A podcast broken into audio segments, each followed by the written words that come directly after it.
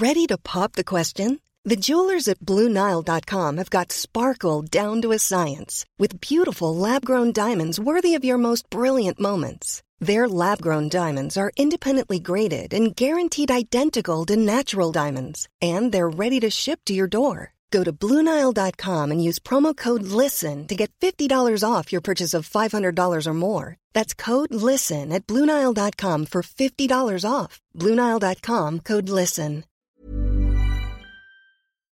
Le rendez-vous tech n'est pas financé par des sponsors ou des entités commerciales, mais par ses auditeurs, et oui, par vous qui nous écoutez. Aujourd'hui, nous remercions les formidables Sylvain Floury, Frédéric Titeka, Quentin Azano, Étienne Dufard, Clément, Anthony Willaume, Jean-François Pyrrhus et Gaëtan Lambeau.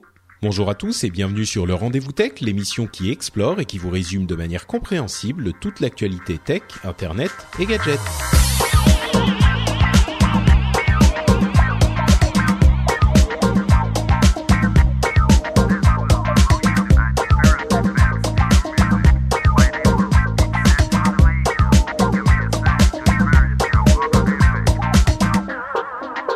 Bonjour à tous et bienvenue sur le Rendez-vous Tech, l'émission bimensuelle où on vous résume toute l'actu Internet, Tech et gadgets. Je suis Patrick Béja, votre hôte, et je suis aujourd'hui accompagné de l'inénarrable Jérôme Kainborg qui se joint à moi à peu près euh, tous les mois pour commenter l'actu Tech. Comment ça va, euh, Jérôme? Bah, il faut bien que tous les mois on relève un petit peu le niveau de l'émission quand même, parce que sinon ça part à volo. Hein, Est-ce que tu veux dire que euh, notre ami Jeff Clavier euh, est trop américanisé depuis la Silicon Valley? C'est ça que tu es en train de nous Mais pas du tout je, je marche pour Jeff, moi. Et voilà. Le, en cette période de campagne politique, euh, même le rendez-vous tech est touché par ces euh, revirements de, de revirements de veste, on va dire. Non, non, je parlais de marche par rapport à son tapis de marche. Je, ah, d'accord, d'accord. Je suis le tapis de marche de Jeff, tu vois. je, je m'aplatis devant lui. Oui, bon, ok. euh, et pour euh, effectivement et vraiment relever un petit peu le niveau, on est accompagné aujourd'hui de euh, Guillaume de Guy High Tech que certains d'entre vous connaissent peut-être parce que c'est un YouTuber à succès et euh, qu'il a aussi été bah, avec ils, ont vous avez fait une vidéo tous les deux où vous avez discuté de plein de choses hyper intéressantes et c'est comme ça que moi j'ai découvert Guy dont je suis aujourd'hui fan. Comment ça va Guillaume? Ben écoutez, euh, ça va bien, messieurs. Euh, merci en tout cas de m'accueillir, euh, Patrick. Ça fait plaisir. Et, euh, et puis non, bah, je suis, je suis très content. Et puis bon, à succès, hein, il faut, il faut relativiser un peu. Hein, bah, là, on est bien d'accord que s'il y a de l'écho chez toi, c'est que les huissiers sont passés, t'as plus de meubles. Un peu Exactement. oui, voilà. bien sûr, bien sûr, bien sûr. bon, merci en tout cas d'être avec nous. comme je le disais, donc tu es YouTuber et YouTuber Tech. Exact. tu as suivi un DUT, cette formation courte de deux, ans, et moi j'ai fait un DUT aussi, donc ça m'a ah rappelé bah. des souvenirs, tu vois. Camarade DUT, oui. Oui. Ça fait plaisir. Exactement. Un DUT, euh, bah, c'était à Orsay, moi, à l'époque. Et puis Guillaume, ça montre bien qu'il faut que tu continues au niveau des études, sinon tu termineras podcasteur audio. non mais lui, il a fait plus. Hein. Le, Guillaume, il a été, euh, il a été intelligent, il s'est pas arrêté. Moi après, je me suis, je suis allé faire du japonais, tu vois, c'était les trucs. Mais qu'est-ce que tu fais, Patrick? Et lui, il a été sérieux. D'ailleurs, euh, aujourd'hui, non seulement tu es donc euh, informaticien, programmeur, machin, tu fais de la vulgarisation sur ta chaîne YouTube. Et j'ai remarqué d'ailleurs, j'allais dire oui, tu, tu es aussi dans le monde du travail au niveau de l'informatique, mais j'ai remarqué que euh, beaucoup de ton de tes sujets étaient tournés sur la, les téléphones mobiles et ça m'a fait réaliser à quel point euh, les jeunes entre guillemets hein, aujourd'hui étaient vraiment plus euh, intéressés par tout ce qui était mobile parce que même une vraie chaîne d'informatique tech comme la tienne, tu parles beaucoup de mobilité et un petit peu moins de de vrais entre guillemets ordinateurs quoi. Bah c'est vrai que, en fait, ma chaîne, quand je l'ai lancée, si tu veux, il y a un truc que je retrouvais pas sur YouTube. C'était le, le, le, fait de présenter un petit peu du software et notamment du software mobile, donc des, des applis sur smartphone. Moi, je sais que je passais, euh, je passais vraiment des heures à, chercher les petites applis, notamment sur Reddit et tout ça. Et euh, il n'y avait pas de YouTuber qui vraiment avait accès un peu son contenu et sa chaîne là-dessus. Je trouvais que ça manquait, c'était un sujet qui me plaisait bien, donc ça a été un peu le, le, le fer de lance de ma chaîne. Et euh, après, bon, je me suis un petit peu diversifié parce que parce que bon, on tourne vite en rond et puis présenter des applis c'est sympa, mais bon, c'est bien aussi de faire des choses un petit peu différentes, quoi. Quand on n'a pas un podcast qui s'appelle Upload avec Jérôme et Corben et Cédric Bonnet, c'est vrai que là tout de suite on n'a pas l'énergie pour pour continuer indéfiniment. Je comprends les, les présentations d'app, euh, c'est toujours euh, un petit peu particulier. Euh, et d'ailleurs, tu as lancé une, une émission qui est toute jeune là, qui s'appelle Sans prise de tech, où tu parles des mots de passe et tu fais, tu expliques très bien des choses dont on parle depuis longtemps. Donc, bref. Allez regarder, on en reparlera tout à l'heure, mais allez regarder la chaîne Guy High Tech, c'est très bien. Et merci à toi, Guillaume, de nous avoir rejoints pour cette émission. Avec plaisir. Et donc aujourd'hui, de quoi on va parler? On va parler de. Euh, alors il n'y a pas de grosses grosses news qui pourraient nous faire euh, l'ensemble de la partie info à retenir, mais on a toute une petite collection de news sur Microsoft, sur euh, Mastodon et sur Apple. Mastodon, bon, on va vous en parler un petit peu. C'est ce réseau social dont on a beaucoup parlé ces dernières semaines sur Twitter, ironiquement. et puis il y a plein de petites news comme si comme ça pour Microsoft et Apple. Et puis bon, ce que je me disais, c'est que euh, c'est le mois d'avril et euh, en avril, fais ce qu'il te plaît. Non? C'est En avril, c'est euh, coupe ton fil. en avril, coupe ton fil. De, deviens mobile. En avril. Mais écoute, on, ça tombe pas super bien en fait parce qu'on va. Non, je préfère en avril, fais ce qu'il te plaît. Et donc, ce qu'il vous plaît, est-ce que vous préférez qu'on commence par Microsoft, par Mastodon ou par Apple? C'est vous qui choisissez. Euh, Mastodon, Mastodon, c'est un peu plus récent. Mastodon, c'est bien. Puis euh, tout le monde, tout le monde veut parler de Mastodon. Personne l'utilise, mais tout le monde veut en parler. c'est un peu ça, c'est un peu ça. Bon, bah, très bien. Alors, on commence par Mastodon. On parlera euh, des news Microsoft et des news Apple. Ensuite, Qu'est-ce que c'est que Mastodon? Je pense que ceux qui traînent sur Twitter en ont entendu parler donc ces dix derniers jours, on va dire. c'est un, on peut dire, énième réseau social alternatif à Twitter qui est libre. Euh, qui est basé sur du logiciel libre, qui se défait de la chape de plomb euh, commerciale de Twitter et qui, euh, je dirais, la différence avec ce qu'on a vu auparavant comme App.net et comment il s'appelait Diaspora, le Diaspora, ouais, c'est ce que j'avais noté. Ouais. Mhm. la différence, c'est que je crois que personne n'y croit vraiment comme vrai remplacement de Twitter. Et euh, là, les gens ont compris que euh, Twitter avait sa place et que c'est des, des pures copies n'allaient pas forcément remplacer. Mais il y a quand même des choses intéressantes chez Mastodon. C'est au-delà du fait qu'il soit libre, donc euh, entièrement logiciel libre, n'importe qui peut l'utiliser et le lancer. Et il est décentralisé, c'est-à-dire qu'on peut avoir une petite instance de Mastodon, un mini Twitter. Je vais pas parler des, des différences techniques, genre on a 500 caractères au lieu de 140. Euh, bon, à part ça, ça marche à peu près de la même manière.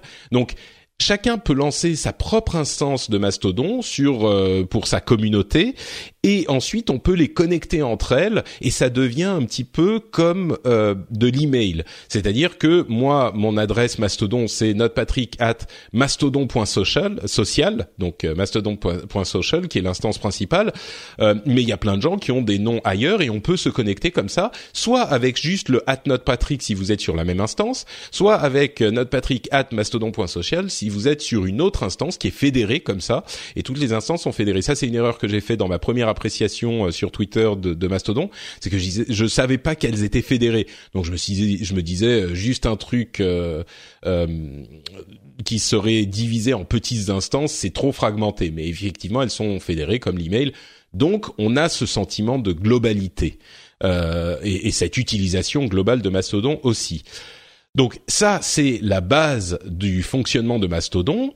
Euh, comme ça, à froid, qu'est-ce que vous en vous en pensez vous de, de ce truc? Euh, Pourquoi est-ce que tout à coup ça a fait du bruit? Et puis euh, quel avenir est-ce que ça pourrait avoir euh, Peut-être Jérôme?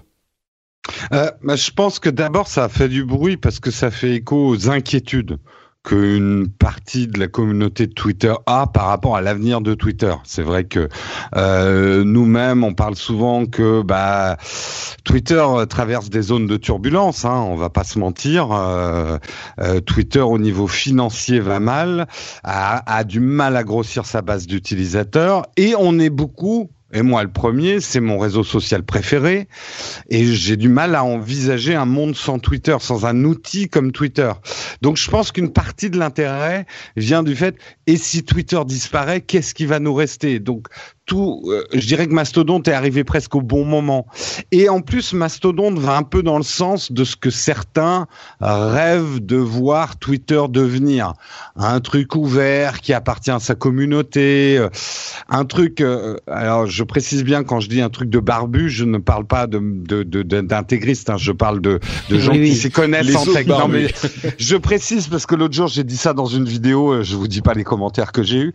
Euh, c'est euh, des gens qui parlent de GNU Linux, tout ça, des gens qui aiment euh, le. Je, je, veux pas exagérer, mais par exemple les gens qui continuent à utiliser Google parce qu'il y en a, oui, euh, et qui s'y trouvent bien parce que c'est un réseau social qui est pas devenu mainstream et que finalement il tu sais, il y a beaucoup de gens qui ont la nostalgie des premiers temps sur Twitter, les premiers temps sur Instagram, même les premiers temps sur Facebook où c'était un lieu des gens qui qui s'y connaissaient, tu sais, c'est le syndrome hmm. groupe de rock, quoi.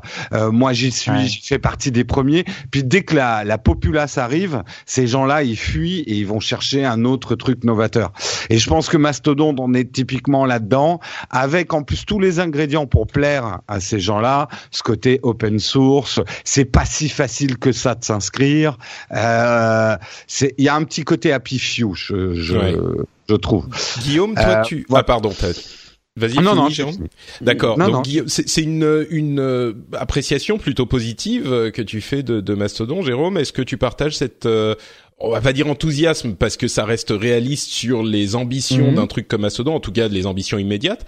mais est-ce que tu partages cette cette positivité de Jérôme sur Mastodon? Je suis un peu mitigé. Pourtant, je suis plutôt optimiste hein, qu'en général, surtout au niveau de la high tech et tout ça, mais euh, j'ai peur que ça fasse un peu comme Diaspora, c'est-à-dire que tu es toujours bah, uniquement la, communauté du libre qui l'utilise. Et c'est vraiment ça qui m'inquiète, ou même, bon, peut-être un peu plus que la communauté du libre, mais, mais globalement, c'est vrai qu'il y a un peu cette sensation de... Euh, de manque d'ouverture ou de bah, après j'ai pas testé Mastodon. Donc je donne un avis bah, qui est, vraiment pas compliqué euh, hein. c'est Twitter instancié et fédéré. Voilà. Avec 500 caractères.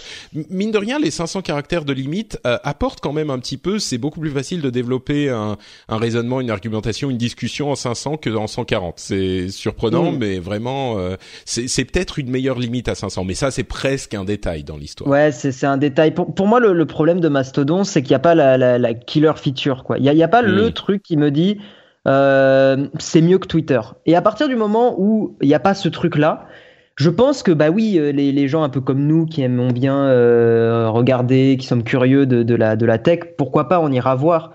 Mais je pense que Madame Michu, et c'est ce public-là aussi, ou même les entreprises, hein, ces personnes-là vont pas s'y intéresser parce que le public est, est vraiment pas développé et j'ai peur que ça fasse un flop.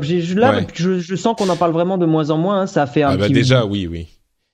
Voilà, donc j'aime pas être euh, pessimiste, hein, euh, et donc je pense que je testerai un petit peu Mastodon, mais je pense que ça va pas fonctionner euh, plus que ça. Après, je souhaite vraiment qu'une chose, c'est que ça fonctionne et que ça même que ça dépasse Twitter, parce que si on peut avoir une solution libre euh, pour éviter d'être pisté, pour bon, vous connaissez, je pense toutes les problématiques de, la vie privée, tout ça. Euh, je pense que c'est quelque chose de super positif, mais à vue de nez.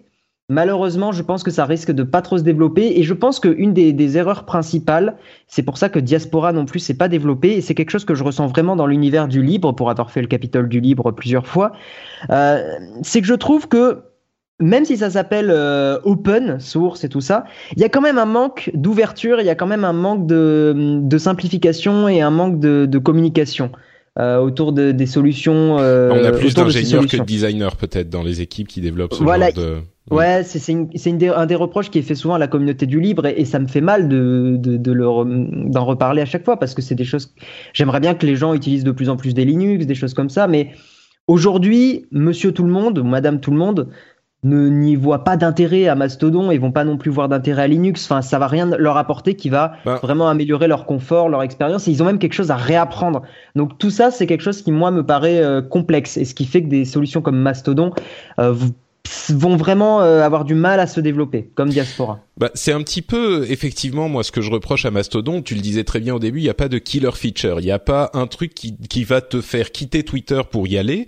Euh, L'un des avantages, c'est cet aspect instancié qui aurait pu être un gros euh, bénéfice il y a quelques années. C'est-à-dire que l'idée de se dire euh, bon bah moi je vais faire mon instance euh, Mastodon pour mon boulot par exemple ou pour ma communauté, vous savez un truc à mi-chemin entre les forums et ce genre de truc on, aurait pu se dire ça peut être sympa d'avoir une instance comme ça de Mastodon pour soi et c'est un petit peu celle qui marche le mieux de toutes celles qu'on a vues jusqu'à maintenant. La différence c'est que il y a eu entre-temps Slack qui est passé par là et qui remplit un petit peu ce besoin. Ouais, mm. c'est ça. Hein. Mm, mm. C'est-à-dire j'allais te dire justement il y a eu Slack ou même Discord qui sont arrivés là et qui, Exactement, font mieux. Ouais, Qui, qui, font qui, qui répondent mieux à ce type de besoins qui sont encore plus proches euh, des, des, des, forums de discussion, des, des, des euh, chambres de chat et, et, donc cette place qui aurait pu être prise par Mastodon est euh, déjà prise finalement à un an près quoi. Slack s'est développé il y a un an, un an et demi, et donc je, je crains que même cette place ne soit pas vraiment euh, disponible. Et puis il y a un autre aspect euh, pour euh, répondre à ce que disait Jérôme. Euh, ce qui m'a vraiment frappé moi dans tout ce dans, toute cette conversation autour de Mastodon, c'est le fait que effectivement on se plaint tous de Twitter pour pour euh, plein de raisons, mais l'essentiel des raisons qui font que euh, on a ce sentiment de d'avoir besoin d'une alternative à Twitter parce qu'on n'imagine pas le monde sans Twitter, mais pourtant on n'en est pas satisfait, euh, c'est des problèmes qui ne seraient pas résolus vraiment par un truc comme Mastodon, c'est-à-dire c'est des problèmes de harcèlement, de troll de spam, ce genre de trucs. Et euh, à mon sens, peut-être que je me trompe, mais je crois qu'un truc comme Mastodon euh, n'aurait pas vraiment des solutions pour résoudre ces problèmes-là. Alors les gens vont me dire oui, mais c'est pas ces problèmes-là qu'il essaye de résoudre Mastodon, c'est les problèmes de euh, propriété par une société et donc de liberté décentralisée, tout ça. Ok, mais si c'est pour refaire exactement la même chose avec un truc différent sous le moteur, oui, qui protège mieux notre vie privée, d'accord, mais euh, comme euh, tu le disais Guillaume, bah, si ça n'apporte pas de bénéfices au public au final euh, et qu'on on se retrouve avec les mêmes problèmes, peut-être même amplifiés de, de, de spam et de troll et de harcèlement surtout, parce que à la limite, le spam, le troll, les communautés libres ont développé des outils. Sur WordPress par exemple il y a euh, ah comment s'appelle ce truc euh, anti-spam?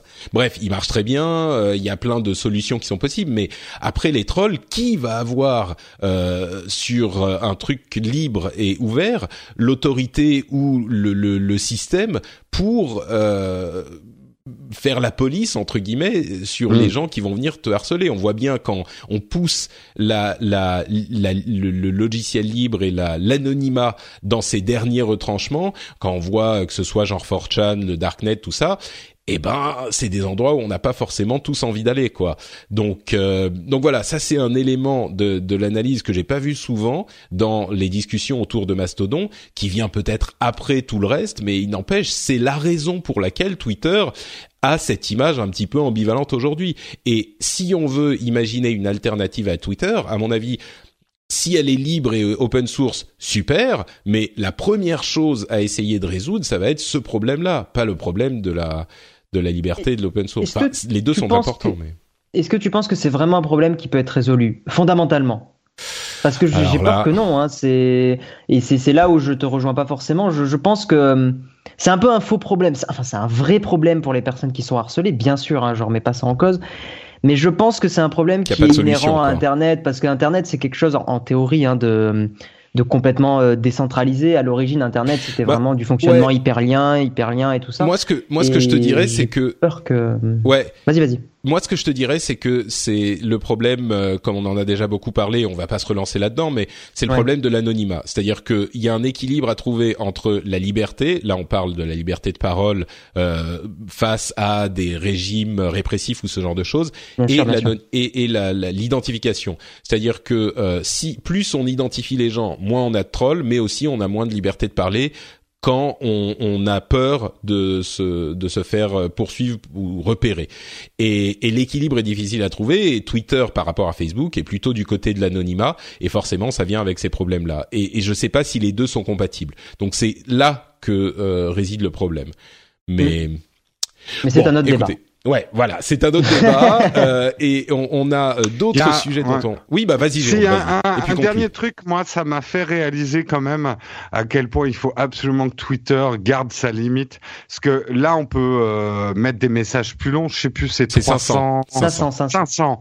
Et du coup, je trouve c'est illisible. C'est vrai, mais moi justement, je trouve que ça fonctionne mieux avec 500. Enfin, mieux. Ah non, ah non, non, je suis pas du tout d'accord. Et, et, en plus, 500, ça n'obligera pas. Enfin, on va partir dans des discussions trop complexes, quoi. On, on, on, perd tout ce côté laser que j'aime tellement sur Twitter, euh, qui oblige effectivement à réfléchir à comment composer sa phrase pour la rendre, euh, voilà. Et, ouais, sauf que sur Twitter, tu te retrouves avec des tweetstorms de 2, 3, 4, 5, 10 tweets. Oui, oui, mais quand même. Euh, en termes en, termes de lecture, tu vois, dans une colonne, si des gens se mettent à mettre 500 caractères, euh, tu lis quand même beaucoup moins de choses. Enfin, tu as une vision laser. Moi, j'ai pas aimé hein, les 500 hmm. caractères. D'accord. Bon, je trouve ça rempli trop de place. Écoute, euh, tu as tort, hein, ça peut t'arriver aussi, c'est pas grave. Oui, mais, bah, mais, mais avançons. bon. Euh, d'accord. Non, non, mais ok, moi ça m'a plu, tu vois. Toi, ça te plaît moins. Je comprends l'argument le, également, mais euh, mais bon, dans tous les cas, je crois que là c'était une discussion, un, un, arrêt sur l'autoroute des réseaux sociaux euh, qui sera bien vite dans le rétro parce que déjà on n'en parle plus. Mais sait-on jamais? Peut-être qu'il ressortira Mastodon. Euh, parlons maintenant de Microsoft et de ce qui se passe de leur côté avec euh, trois petites news. Euh, on va vous parler de Windows 10 Creators Update, d'un événement à venir avec sur l'éducation et peut-être encore plus de choses qui vont être annoncées le 2 mai et la, la révélation, la découverte du projet Scorpio qui est la nouvelle Microsoft Xbox One. et commençons donc par le, la disponibilité de Windows 10 Creators Update Qui est euh, alors disponible petit à petit. Vous pouvez forcer la mise à jour, mais elle va être euh, mise à disposition automatiquement au cours des semaines à venir pour euh, tous ceux qui utilisent Windows 10.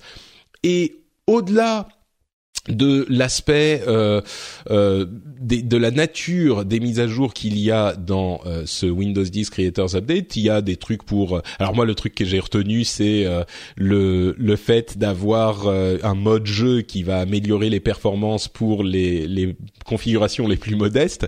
Mais il y a aussi une version 3D de Paint. Il y a plein de bref, il y a plein de petites choses. On, je sais plus si j'en avais parlé à l'épisode précédent, mais on sent que là Microsoft est plus en mode on répare les problèmes qui sont perçus par la communauté sur Windows 10 et sur Windows 8 euh, à l'époque, mais là vraiment on commence à aller de l'avant.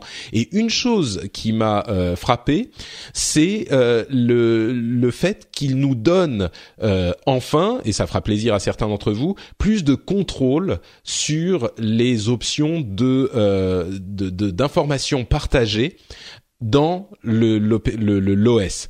C'est-à-dire que on a un moyen euh, relativement simple et relativement grossier. Hein, c'est pas très fin comme euh, comme euh, contrôle, mais il n'empêche, on a un moyen relativement simple de décider ce qu'on partage et ce qu'on ne partage pas.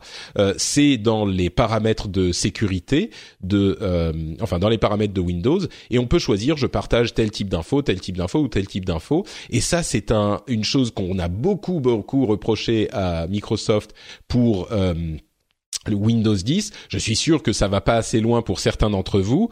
Euh, il y en a un en particulier qui est très actif dans nos commentaires et je pense qu'il se reconnaîtra. Je suis sûr qu'il aura encore des choses à reprocher à Microsoft à ce niveau, mais il n'empêche que c'est une euh, une euh, avancée dans la bonne direction, avec en plus la possibilité de désinstaller entièrement SkyDrive ou OneDrive plutôt, qui s'appelle désormais OneDrive, ce qui est ce qui était un, une sorte de, de de, de, comment dire de cadenas qu'avait mis Microsoft sur cette euh, application dont la plupart d'entre nous ne servent pas et ben là on peut entièrement la désinstaller ce qui est ce qui est plutôt pas mal.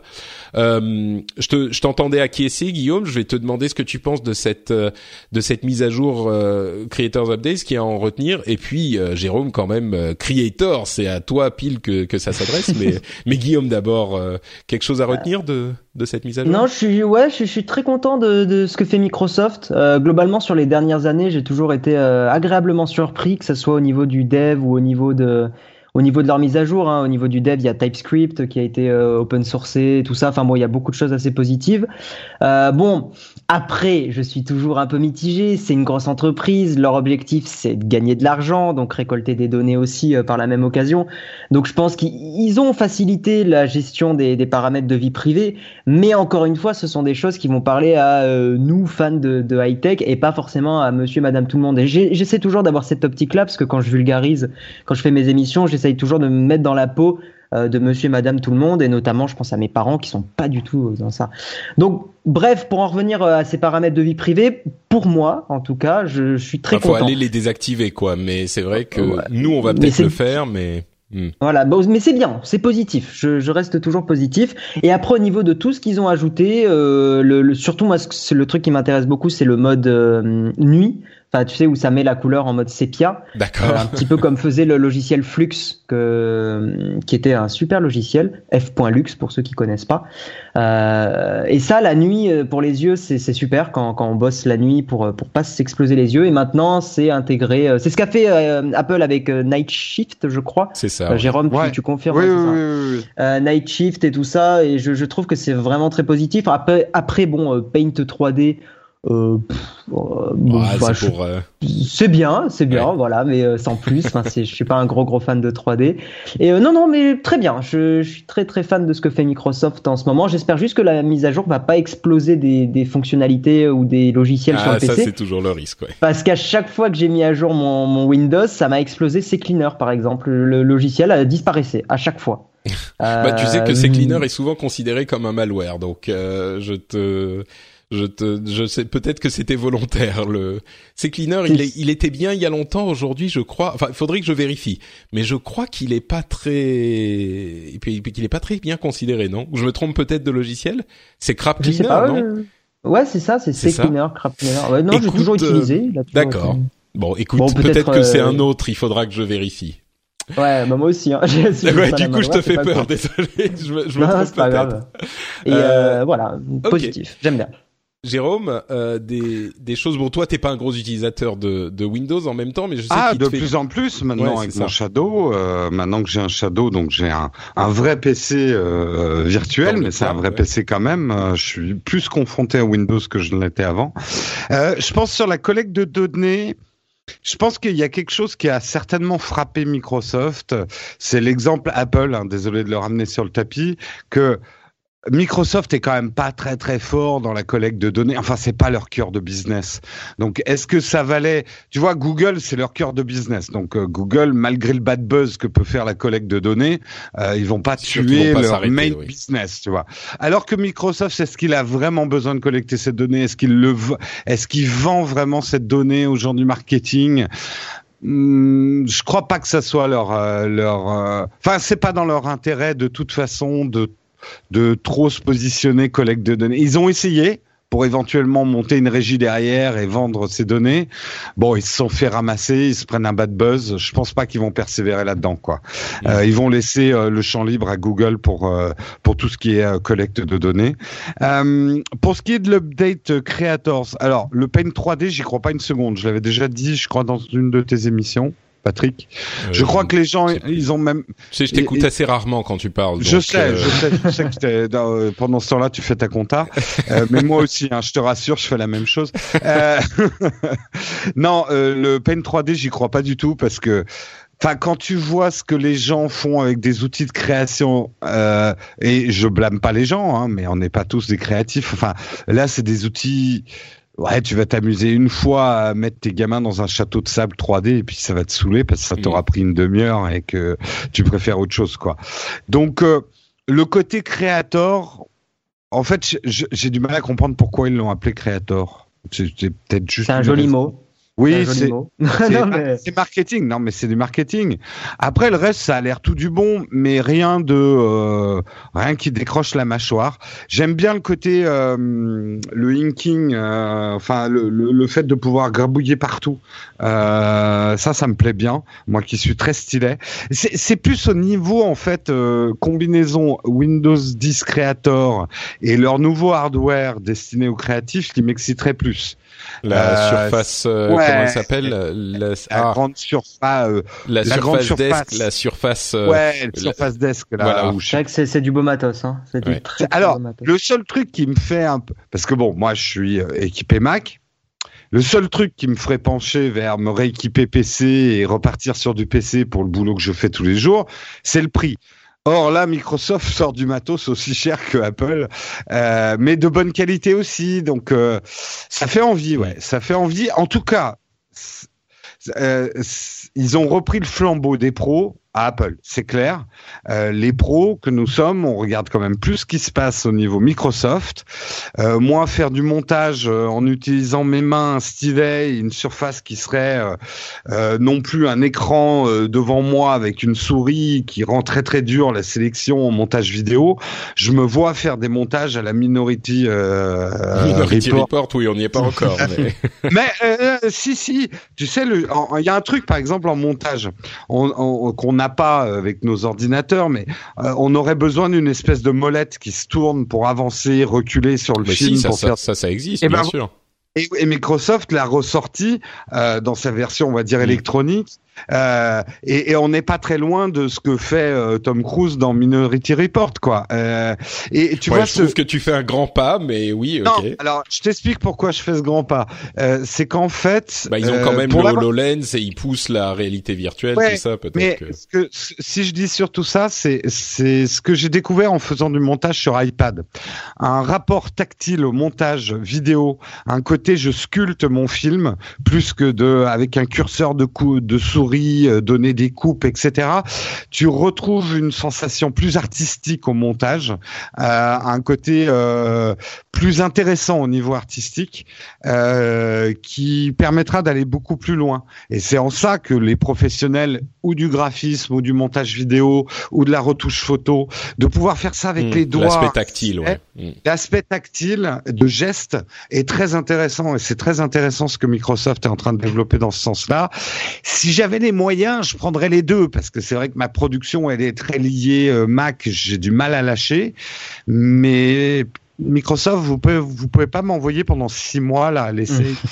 c'est une Surface Studio d'ailleurs. J'ai quand même retrouvé le nom. Studio, tu vois, Surface Studio. écoute, j'aimerais bien tester ça, ouais. D'accord. Très bien. Bon bah écoute, euh, oui, pardon Guillaume? Non, je disais, je pense aussi que le, le, le fait que les MacBook Pro aient été très mal reçu et puis au final c'était mm. pas non plus des machines exceptionnelles bah, on va en euh, un, un, gros élan à, à, Microsoft sur toute leur gamme qui est concurrence super bien euh, les Mac maintenant ouais. ce qui n'était pas le cas il y a, il y a 3-4 ans vrai. après ça, ça va être quand même difficile tu sais hein, les créatifs sont sont quand même très attachés à Apple pour une seule et bonne raison, c'est que c'est un ordinateur où on oublie que c'est un ordinateur. Et c'est quand même quelque chose que tu retrouves sur Mac que tu as du mal à retrouver sur Windows. Bah justement, on va en parler des pros et, d'Apple dans un petit moment, mais avant ça, euh, encore un peu de news Microsoft. Il y a un événement le 2 mai à New York euh, qui est visiblement focalisé sur l'éducation et la créativité. Là encore, euh, il semblerait, alors, il semblerait qu'il y ait une Surface Pro 5 en préparation, qui est juste une mise à jour matérielle, mais a priori, ça serait pas ça qui serait dévoilé à cet événement. Peut-être qu'il le mentionnerait rapidement, mais surtout, ce qui est intrigant, c'est euh, un petit leak qu'on a vu sur un concurrent à Chrome OS. C'est un, un OS qui s'appellerait Windows 10 Cloud, qui serait donc, euh, comme son nom l'indique, essentiellement basé sur des applications web. Euh, et, du coup, ça serait révélé à ce, cet événement. Ça serait logique parce que Chrome OS, donc les ordinateurs à base de Chrome OS qui sont assez bon marché, ont vraiment le vent en poupe dans l'éducation, dans les universités, dans les dans les écoles. Euh, et il serait pas du tout surprenant de voir Microsoft se positionner sur ce marché également, surtout quand on sait que les les il faut les prendre tant qu'ils sont jeunes. Et c'est pour ça que, euh, dire, Apple euh, et Google et d'ailleurs Microsoft aussi euh, encourage l'utilisation de ces OS euh, pendant aux différents stades de l'éducation, comme ça ils se disent bah, une fois qu'ils ont commencé avec ça, ils continuent euh, quand ils grandissent. Donc euh, Windows 10 Cloud, une sorte de Chrome OS de, de Microsoft. Vous y croyez? Ça serait intéressant, Guillaume? Hmm, ouais, c'est, je suis toujours très mitigé parce que je pense toujours à, à plusieurs choses qu'a fait Microsoft dans le passé, notamment Windows Phone, qui je trouve n'a pas été bien géré.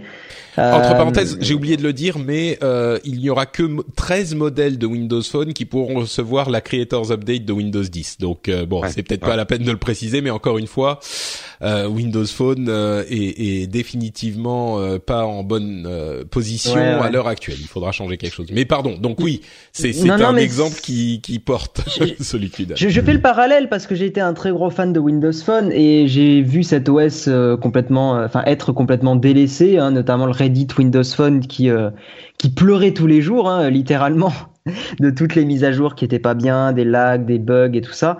Donc je suis très très mitigé quand Microsoft lance quelque chose qui risque de pas être grand public. Ils ont toujours été bons sur des choses grand public, sauf Windows Phone.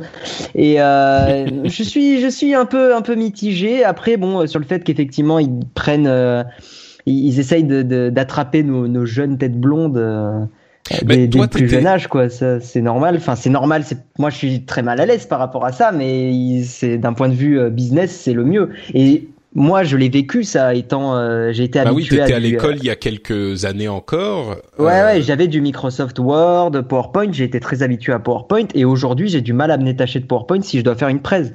Bon, il y a hmm. Google Slides, si je dis pas de bêtises, qui, qui, est bien. Mais pendant très longtemps, sans PowerPoint, je me sentais vraiment bridé. Il y a OpenOffice, il y a tout ça, ce, ce genre de trucs qui sont bon. Pas pareil. On pourrait, on pourrait en parler longtemps de tout ça. Mais Après, euh, par rapport à Chrome OS. ouais, c'est ce que j'allais te demander. Est-ce que tu as vu toi Chrome OS euh, Bon, il a beaucoup de succès aux États-Unis. Je sais pas si c'est autant le cas en France. Toi, est-ce que tu l'as vu dans tes environnements? Bon, c'était des informaticiens, donc peut-être euh, que, que, Chrome OS ne suffisait pas, mais anecdotiquement autour de toi. Ouais, alors j'en ai déjà vu un. J'ai vraiment tâtonné un tout petit peu. Mais c'est vrai que c'est une machine que je conseille à des, à des étudiants. Souvent, j'ai des amis qui me demandent Tu me conseilles quoi comme PC J'ai un budget très serré.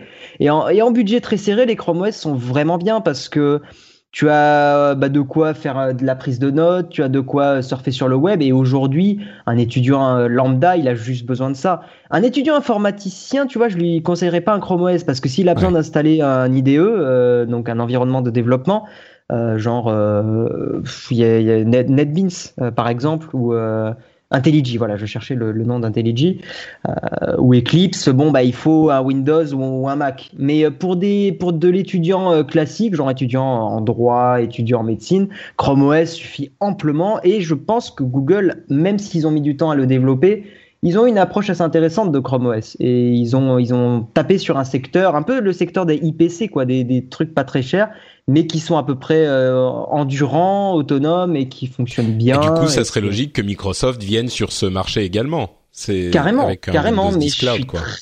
Carrément, mais je suis très mitigé. J'ai toujours par un peu rapport au succès, quoi, en fait, tu veux dire. C'est-à-dire qu'ils vont peut-être venir dessus, mais est-ce que ça va marcher? Là. Ouais, c'est ça. Je suis, euh, ouais, ça, je suis un peu mitigé. D'accord. Ouais, moi je, je pense que, enfin, pour moi, c'est même l'avenir du marché. Euh, je vais un peu tout mélanger, mais c'est un peu ce qui m'était venu quand j'ai testé l'iPad Pro. Euh, c'est vrai qu'aujourd'hui, il y a énormément de gens qui n'ont plus besoin d'informatique. Ils ont besoin d'énormément d'informatique, mais ils ont plus besoin d'ordinateur, plus exactement. Et et je pense que et c'est le c'est l'essentiel du marché, c'est-à-dire que oui, il y aura toujours des informaticiens, des monteurs vidéo, des joueurs de jeux vidéo qui auront besoin d'un vrai ordinateur. Enfin, tous les métiers qui ont besoin de puissance et d'un vrai ordinateur auront toujours besoin d'un vrai ordinateur. Et je sais que c'est les gens qui s'expriment le plus sur le monde informatique et sur le marché informatique mais c'est pas ça le marché informatique. Le marché informatique et moi, je pense aux entreprises, et c'est là, au-delà de l'éducation, où euh, un Windows on the cloud peut être super intéressant parce que tu peux équiper du coup euh, la plupart de tes commerciaux de, de, de terminaux très légers euh, permettant bah, de leur ouvrir leur Word, leur tableur et leur PowerPoint. C'est tout ce dont ils ont besoin. Et tout le reste, en plus, leur fait peur. Et en plus, ils se mettent à faire des conneries, leur ordinateur plante, ça bloque les services IT des entreprises. euh, un truc sur le cloud euh, pourrait être géré beaucoup plus facilement et par les écoles et par les entreprises. Enfin, c'est un environnement beaucoup plus safe et beaucoup plus contrôlable. Donc, euh, et c'est une informatique qui disparaît. On n'est plus que dans l'utilisation par rapport à l'utilisation informatique. Donc je pense que Windows a, a plus qu'intérêt à aller là-dedans et que je pense qu'ils vont y aller fort. Euh, ils vont pas laisser Google tout seul sur ce terrain. Google a innové, ils étaient là avant les autres sur ce terrain, ils ont été visionnaires. Mais je pense que Microsoft va y aller à fond et qu'Apple a beaucoup de retard là-dessus. C'est marrant parce que ouais la, la, manière quand tu le présentes comme ça, euh, c'est vrai que du coup un Windows 10 Cloud devient presque inévitable. Et mmh. tu as tout à fait raison. Et peut-être que ça va se planter, mais le fait d'essayer, effectivement, j'avais pas tout à fait euh, regardé les choses comme ça. Et, et c'est vrai que cette présentation la rend, enfin, le, le, le monde post-PC est effectivement déjà arrivé. Euh, alors la réponse à ce dont on a besoin après le PC n'a pas n'a pas été aussi claire que l'aurait voulu des gens comme Steve Jobs qui disaient bah voilà c'est les tablettes.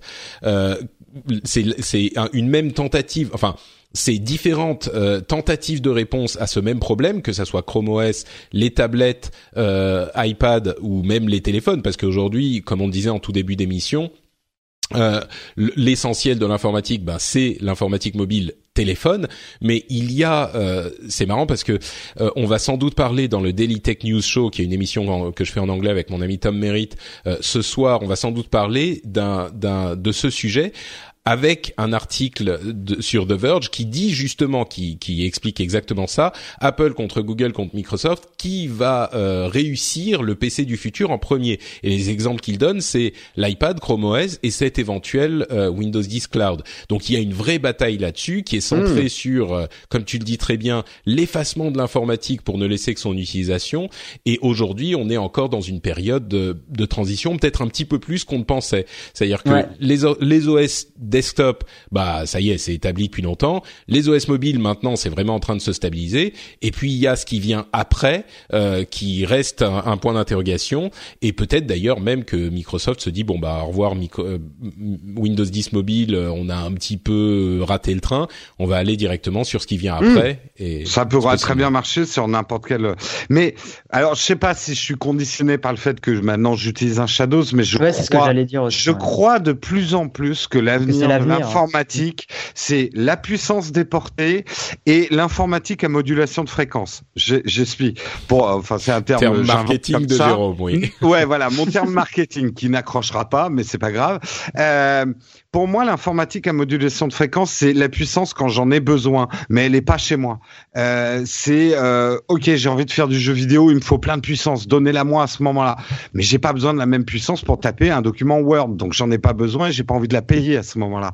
Euh, tu vois, c'est c'est là où je pense que l'informatique s'effacera vraiment, c'est quand euh, à modulation de fréquence quand la puissance viendra selon nos usages au moment où on les utilise et que la puissance on n'en a plus besoin chez nous, sauf certains métiers. Je suis pas en train de dire que non, bien sûr, bien sûr, on parle du grand public. On est bien d'accord, mais je parle du grand public.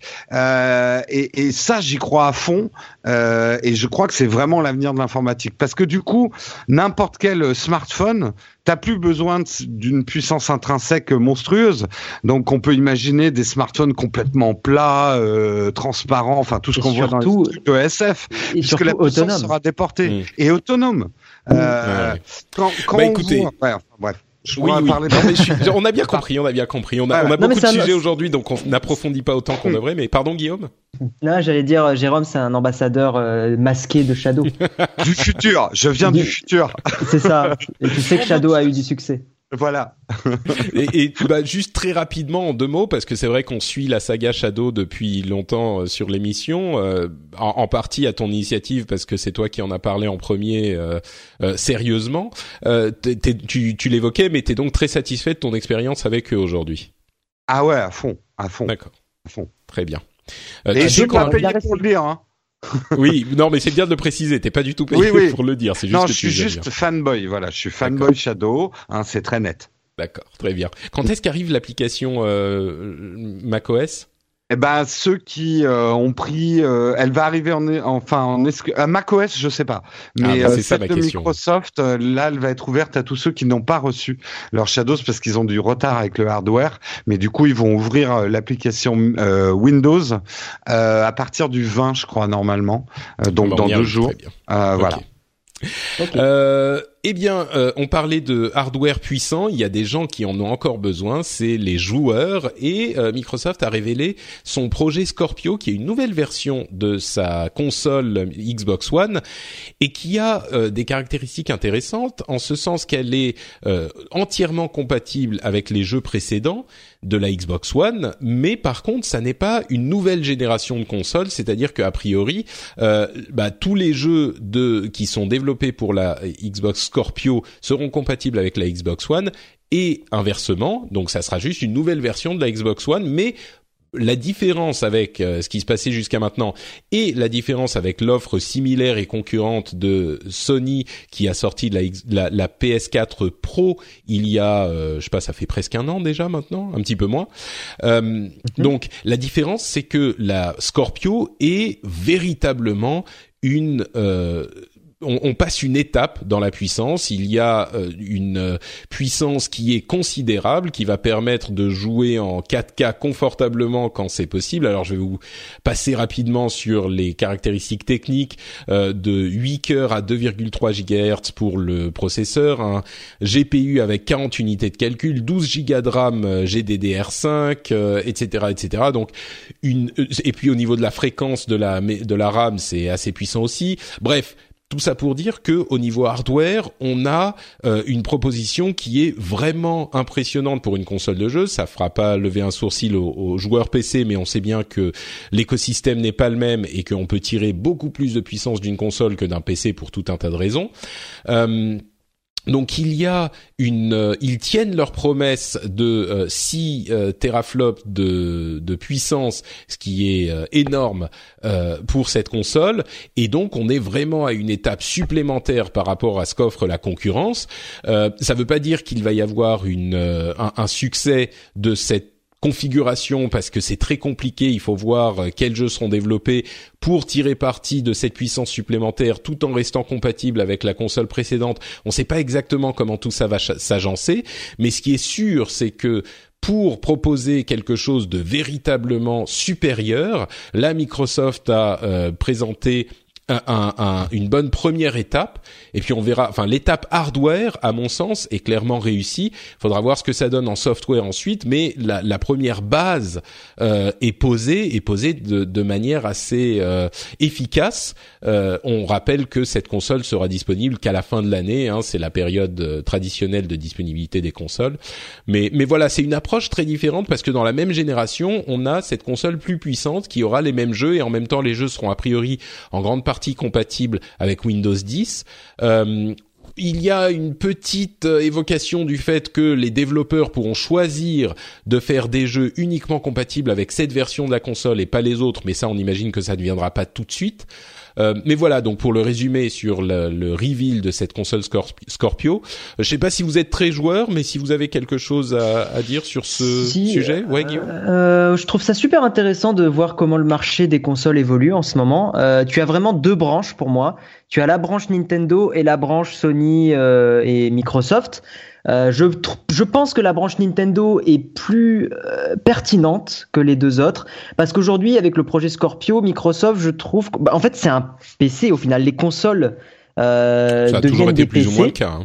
Ça a été enfin plus cette génération, t'as raison, raison. Voilà, plus cette génération à l'époque de la, hum, donc je pars toujours sur du Sony par exemple, de la PlayStation 1 ou de la PlayStation 2, tu avais vraiment des architectures très différentes du PC. C'était des processeurs particuliers. D'ailleurs, c'était un casse-tête pour les développeurs. Enfin bref, hein, je mhm. vais pas m'éterniser là-dessus. Et donc tu as cette branche-là qui se, bah, on voit que c'est une évolution à la PC, c'est-à-dire que c'est des mises à jour de composants internes. Et euh, et en fait à ce moment-là, j'ai quand même envie de dire, mais Surtout que Microsoft a dit que les jeux sur Xbox seraient compatibles sur PC. Donc j'ai vraiment envie de dire, mais aujourd'hui, quel est l'intérêt d'acheter une console comme la Scorpio alors qu'un PC ferait très bien le taf? Alors, je suis d'accord qu'il y a des avantages aux consoles, notamment le fait que tu mets le CD, ça fonctionne, que euh, bon, c'est plus petit, c'est plus design, tu le mets derrière la télé, c'est joli et tout ça. Mais globalement, je trouve aujourd'hui, je ne vois étant joueur PC et aussi console, je ne vois pas d'intérêt à acheter du Microsoft. Du Sony, il y a plus d'exclusivité, donc je, je comprends, j'accepte, surtout que j'ai une PlayStation 4, donc bon, voilà.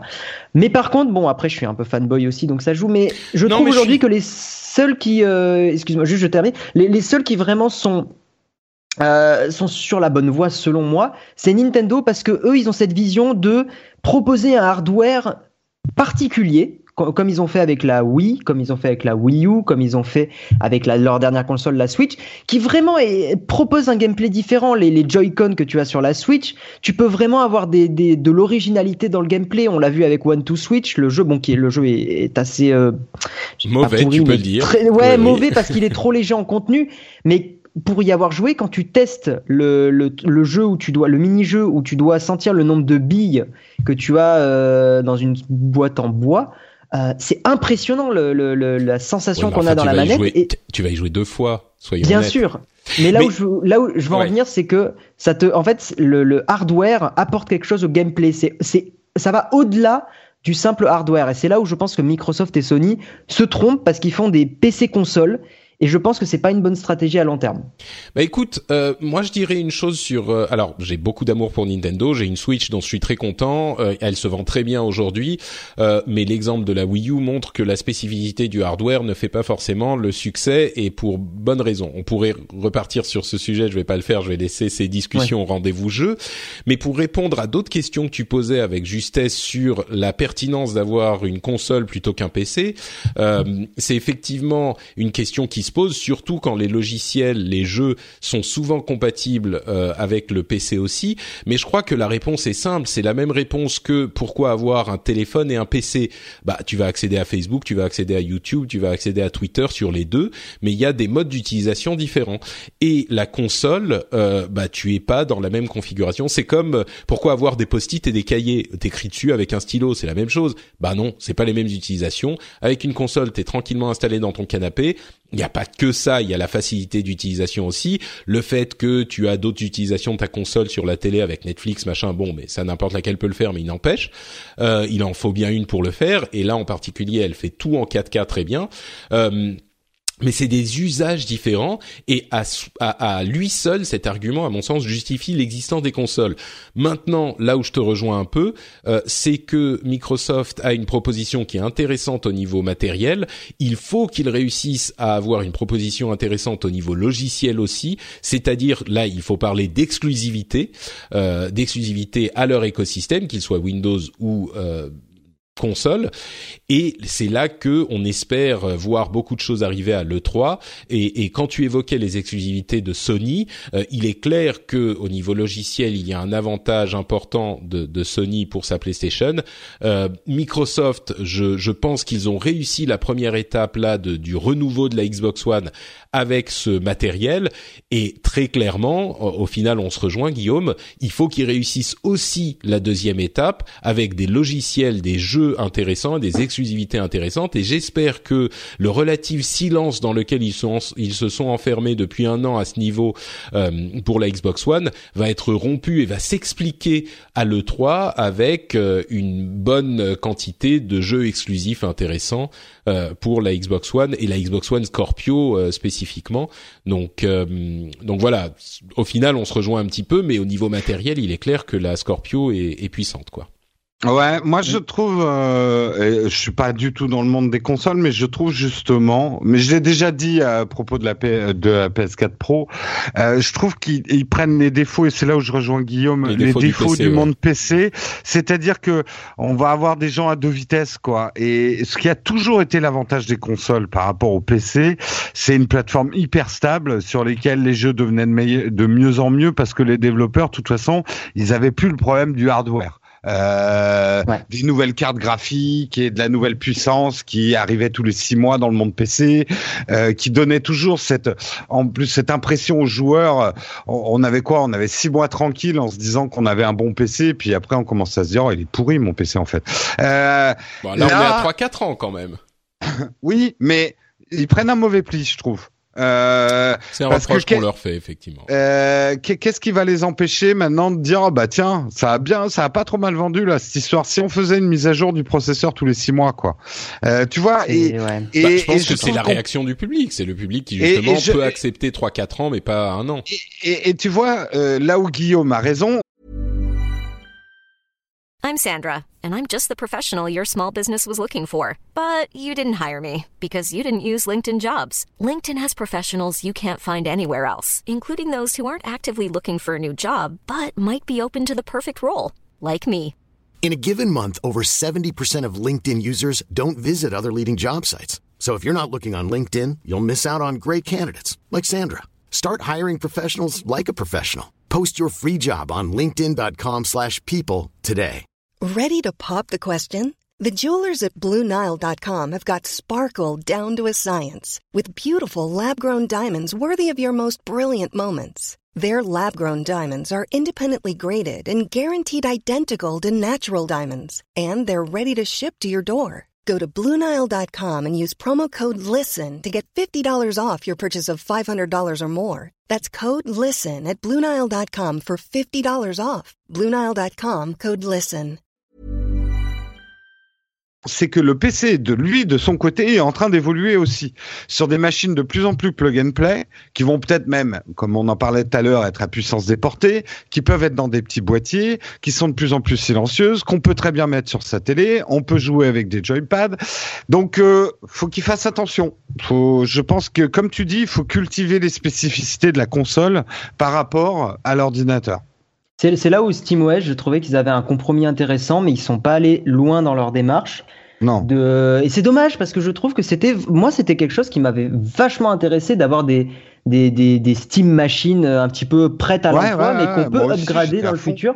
Je, je trouve qu'ils avaient eu, je pense, la meilleure vision qui était un peu l'intermédiaire entre la console et le PC.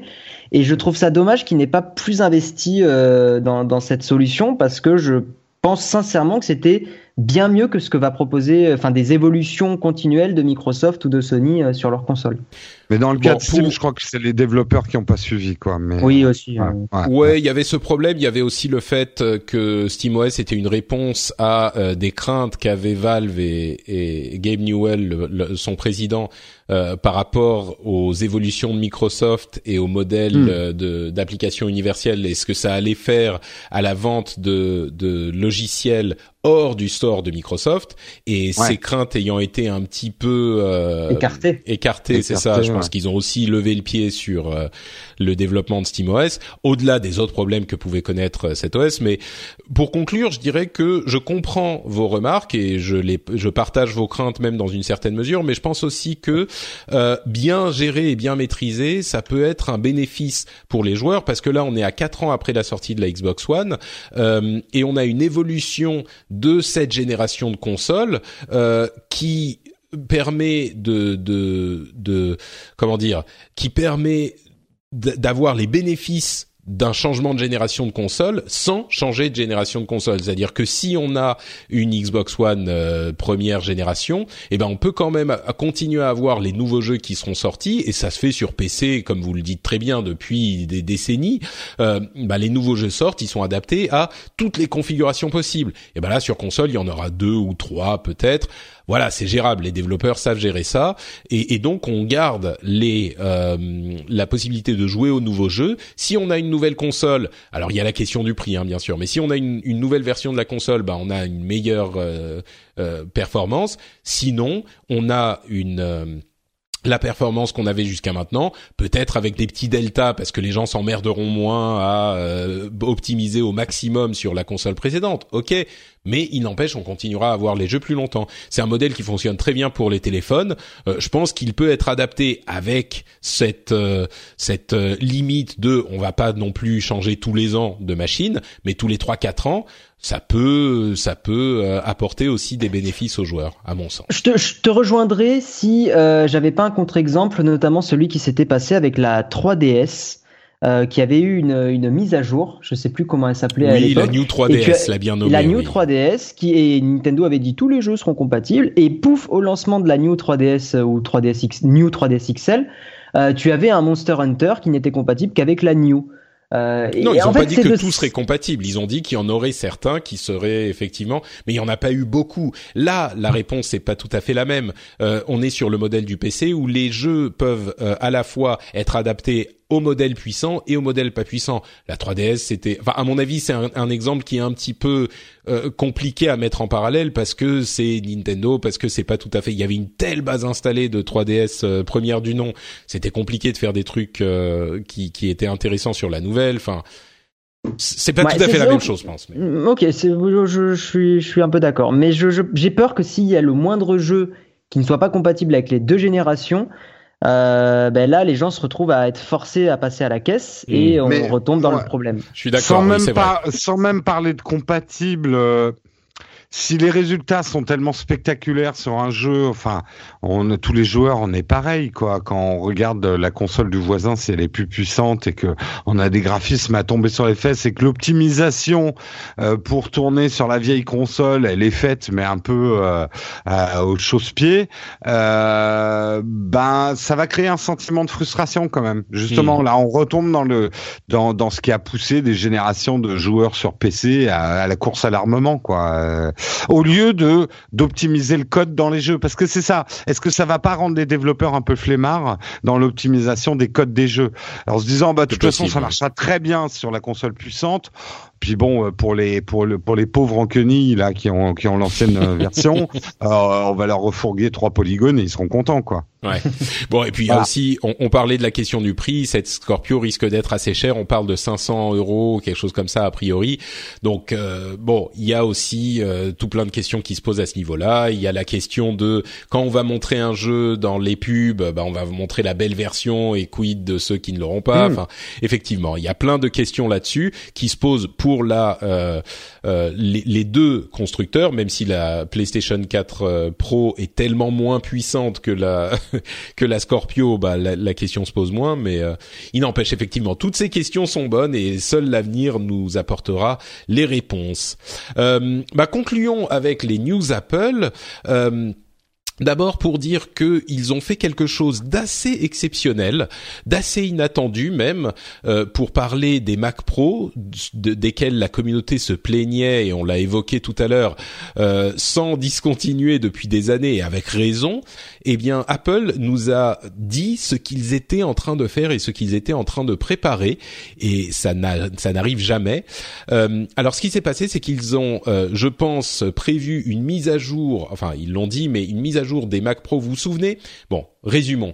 Euh, euh, faisons un petit rappel des faits il y a quelques années, Apple a sorti son Mac Pro, le Mac Pro, vous savez, en forme de poubelle, là, qui était très très beau, très bien designé, euh, hyper euh, petit, avec euh, des cartes incroyables qui se mettaient juste comme il fallait pour que la la dispersion thermique soit parfaite. Sauf que l'urinoir de Dark Vador. Voilà, c'est ça, l'urinoir de Dark Vador. sauf que le gros problème, c'est que ils, ces machines étaient très difficiles à mettre à jour, à upgrader, et même pour Apple, ça fait des, des années qu'ils n'ont pas mis à jour la machine au niveau constructeur. Donc on peut même, on pouvait pendant des, des mois euh, ne pas acheter une nouvelle version de la machine, ce qui est quand même indispensable pour les professionnels. Alors là, ils vont euh, mettre à jour, euh, je crois que c'est disponible déjà, une nouvelle version du Mac Pro avec des, des, processeurs mis à jour, des nouveaux processeurs graphiques, mais c'est toujours la même machine.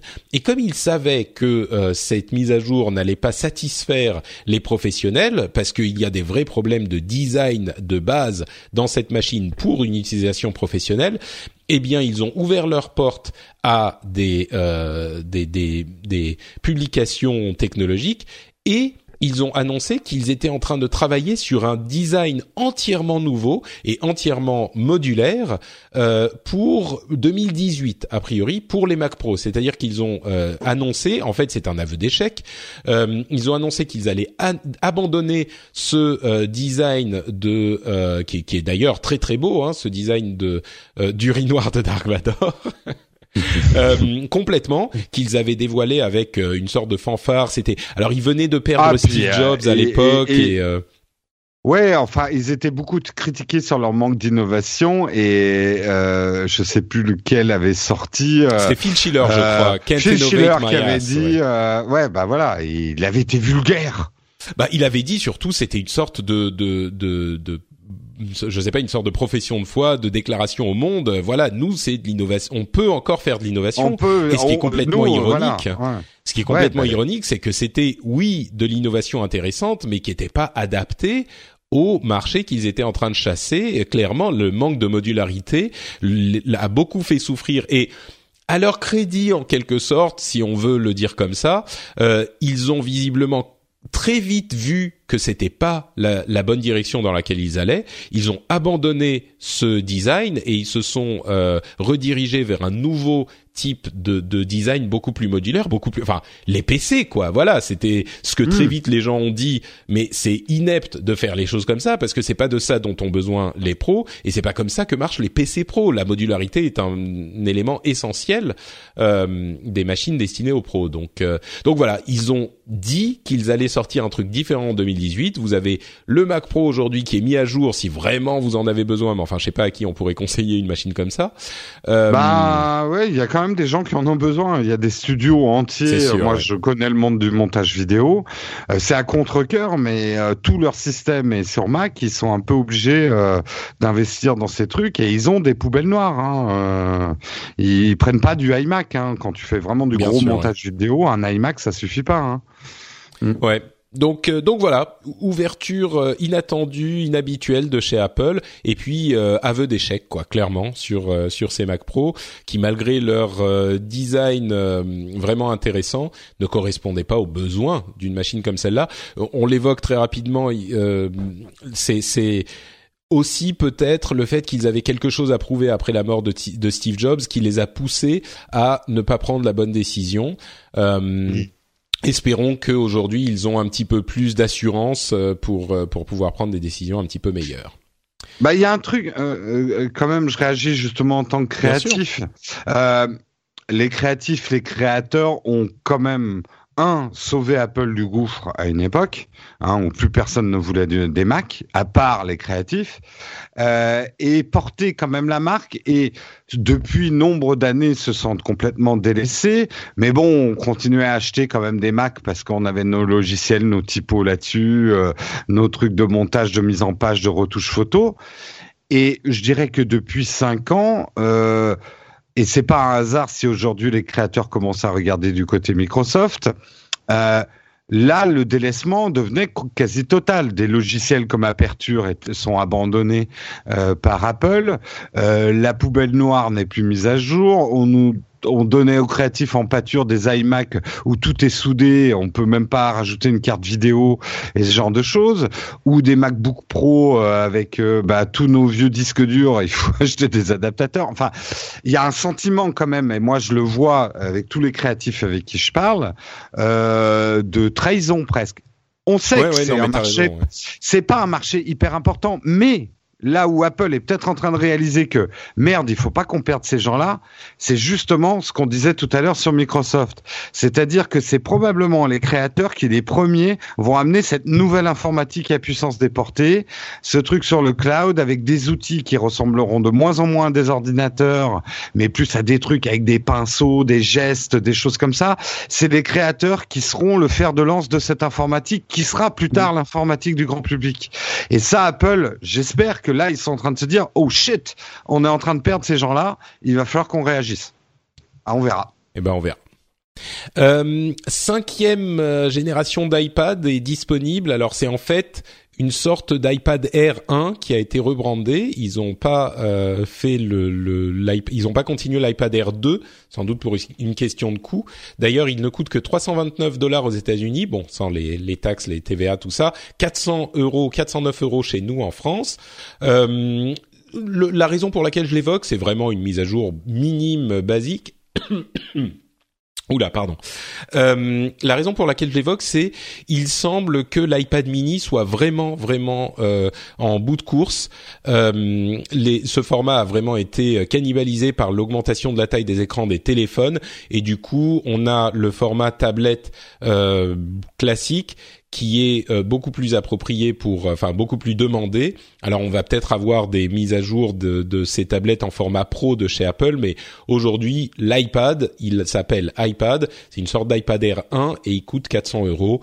Voilà, c'est juste pour le, le dire. C'est une c'est une excellente euh, euh, tablette. Moi, mon iPad Air 2 reste euh, une ma machine préférée, je crois. Donc, je pense que c'est une bonne. Ça ça clarifie, ça simplifie l'offre et bah, il est désormais disponible. C'est intéressant d'étudier quand même que chez Apple, après le succès de l'iPhone SE, pour moi c'est un peu l'iPad SE là qu'ils ont fait. Hmm. Et tout le monde qui disait mais quand est-ce que Apple va faire des produits abordables? Réaliser qu'on y est quand même. Euh, ça reste cher, je suis d'accord.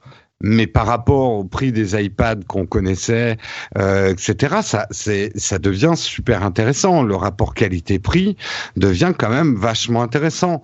Donc, ah bah, je pense qu'un euh, iPad Air 1, donc là en l'occurrence c'est l'iPad 5, enfin l'iPad tout court, mais à 400 hmm. euros c'est vraiment une bonne, euh, un bon achat quoi. Si vous avez besoin d'une ah tablette, c'est clairement un bon achat. Ouais, ouais. Hmm. Non, surtout qu'en plus le, marché des tablettes en ce moment a tendance à, à se casser la gueule. Hein, on va pas se, on va pas se mentir. Donc effectivement, c'est une bonne stratégie. Je pense aussi qu'Apple propose un produit pas trop cher. Et pour revenir à l'iPhone SE, comme tu disais, euh, Jérôme, le, point positif, c'est qu'en ce moment le monde Android a tendance à augmenter au niveau du prix. Euh, et, Apple, le fait qu'ils descendent et proposent une alternative, clairement, ils vont prendre des parts de marché sur, on va dire, le, moyen de gamme, parce que l'entrée de gamme reste réservée quand même à des, marques comme Motorola, Xiaomi et tout ça. Euh, là, euh, ils viennent tâter un petit peu les, marques comme OnePlus, enfin OnePlus et tout ça qui deviennent de plus en plus chers. Donc c'est non, je pense qu'ils ont une bonne stratégie. Ils se rendent compte que le marché devient bof, quoi. Donc ils, bah, proposent des produits pas trop chers et c'est une bonne chose, je pense surtout sur les tablettes où effectivement là où sur les téléphones il y a une vraie concurrence euh, sérieuse sévère euh, sur les entre Android et iOS et des arguments des deux côtés je trouve que c'est moins vrai sur les tablettes où quand même les tablettes Android sont un petit peu moins euh, convaincantes ah, c'est mon avis. Je suis sûr que certains d'entre vous seront euh, seront pas d'accord, mais euh, c'est les tablettes Android. Il y a quand même un petit peu moins de, on sent un petit peu moins de de conviction chez hmm. euh, chez chez Google. Euh, et puis il y a des petits soucis d'interface, il y a moins d'applications euh, spécifiquement dédiées à, à la tablette, etc. Donc bon, voilà. Ah oui, oui, les seules tablettes récentes qui sont pas mal, mais justement elles n'ont pas été vraiment mises à jour, c'est par exemple la Nvidia Shield K1 que j'ai et qui est une excellente tablette à 200 euros mais même en ce moment, elle est même souvent en rupture de stock, elle est peu produite, il y, a, peu de stock. Donc effectivement, au niveau Android, il n'y a pas trop de choix hein, de tablettes, même, même de la, du moyen ou du haut de gamme. Euh, même Samsung communique très peu sur leurs tablettes. Preuve que le marché euh, est bah, vraiment le marché de la tablette, effectivement, est, est, est, clairement en recul, quoi. Euh, et puis concluons avec quelques petites infos euh, et rumeurs sur Apple. D'abord, il semblerait qu'il soit prêt à investir euh, dans 20% de Toshiba, enfin Toshiba pour les puces, hein, euh, bien sûr. Et mhm. il y avait des rumeurs selon lesquelles ils étaient en train de développer leur propre design de puces pour économiser l'énergie, de, de, de puces de euh, consommation de batterie. Euh, il y a un permis qui a été délivré en Californie à Apple pour tester des voitures euh, sans conducteur. Donc voilà, ce, ce, ce, sujet continue à revenir systématiquement sur les, enfin le sujet de la la voiture autonome d'Apple ou de l'OS pour voiture autonome d'Apple ne n'en finit pas de ne pas mourir en fait. Et puis surtout un sujet assez intéressant, euh, c'est le fait qu'ils soient en train de tester euh, là aussi en Californie des technologies qui permettent de faire une, euh, une un suivi du niveau de sucre dans le sang de manière non invasive et continuelle, c'est-à-dire que euh, en gros ça passerait par un capteur qui serait intégré à l'Apple Watch ou à une version de l'Apple Watch à venir ou peut-être même un capteur dédié, mais a priori ça serait intégré à l'Apple Watch. On sait que Google travaillait sur un projet un petit peu plus complexe qui était un projet de lentille de contact qui capterait le niveau de sucre dans le sang, mais bon là clairement c'est quelque chose d'un petit peu plus fantaisiste même si c'est euh, un, un, sujet de recherche dans les C'était dans les larmes, hein, à moins que tu saignes des yeux, mais c'était dans les larmes. Oui, c'était dans les larmes, mais qui te permettait de déduire le niveau de. Voilà, déduire le, le taux. Oui, c'est ça. Euh, et donc Apple euh, serait visiblement au niveau des tests cliniques euh, et donc assez proche d'avoir un, un, prototype qui fonctionne ou peut-être même un produit qui fonctionne pour tester le niveau de euh, de, de, de de sucre dans le sang sans avoir besoin. Alors là, bien sûr, on va tout de suite parler des diabétiques qui vont, euh, qui se, se s'excitent énormément pour ce genre de technologie, puisque encore aujourd'hui, une personne diabétique pour euh, suivre son niveau de sucre dans le sang doit utiliser une petite aiguille qui va faire un petit trou dans le doigt et euh, mm. voilà se piquer pour prélever une petite goutte de sang et puis mettre le le, le sang sur un, enfin bref, dans un, un une petite machine qui va analyser le sang et déduire le niveau de, de sucre. Donc si Apple réussit à faire ça sans euh, simplement avec un capteur dans l'Apple Watch qui n'a pas besoin de percer la peau, c'est énorme quoi pour en particulier pour les diabétiques. Mais euh, euh... ce qu'il faut, ce qu'il faut peut-être comprendre pour que les gens qui écoutent comprennent la, la portée de ça, c'est qu'aujourd'hui en médecine, le marché des diabétiques est le marché le plus important au monde. Il y a une personne sur 15 dans le monde qui est diabétique ou prédiabétique, que la mesure effectivement euh, du, du sucre dans le sang est bien moins laborieuse qu'autrefois, mais le problème c'est c'est pas tant l'invasivité de l'aiguille, mais c'est plutôt que euh, tu peux te piquer et certains qui sont sous insuline doivent se piquer 6 7 fois par jour pour avoir euh, des mesures précises. Et ne serait l'apport serait énorme s'il y avait une espèce de mesure continue en fait. Parce que le taux de sucre dans le sang fluctue énormément euh, pendant la journée et ce genre de choses. Et pour des gens notamment qui sont diabétiques type 1 avoir une mesure constante et régulière de journée en journée permettrait d'avoir une analyse beaucoup plus fine sur le traitement euh, et et de, de pour se faire des, des injections d'insuline au bon moment et ce genre de choses. Donc moi, ce sujet m'intéresse énormément parce que je pense qu'on est tous là à attendre the next big thing d'Apple. Et je crois que c'est ça. Et je crois que la médecine, et en rentrant par la grande porte, en rentrant par un très gros marché de la médecine, euh, Apple, euh, plus que l'Apple Car, c'est peut-être euh, le gros produit futur d'Apple ne sera pas un objet pour tout le monde, mais sera des objets de médecine. Et j'irai même plus loin je pense qu'ils sont en train de réaliser certainement ce qui était les derniers vœux de, les derniers vœux de Steve Jobs. Euh, qui a été confronté de manière brutale à la médecine à la fin de sa vie, et on le sait par son livre et par euh, des choses, avait demandé à ses équipes de travailler sur des solutions intégrant design, médecine euh, et informatique. Et c'est peut-être, alors c'est une hypothèse hein, que je fais, et je, voudrais savoir votre avis, mais est-ce qu'on serait pas en train d'assister au next big thing d'Apple?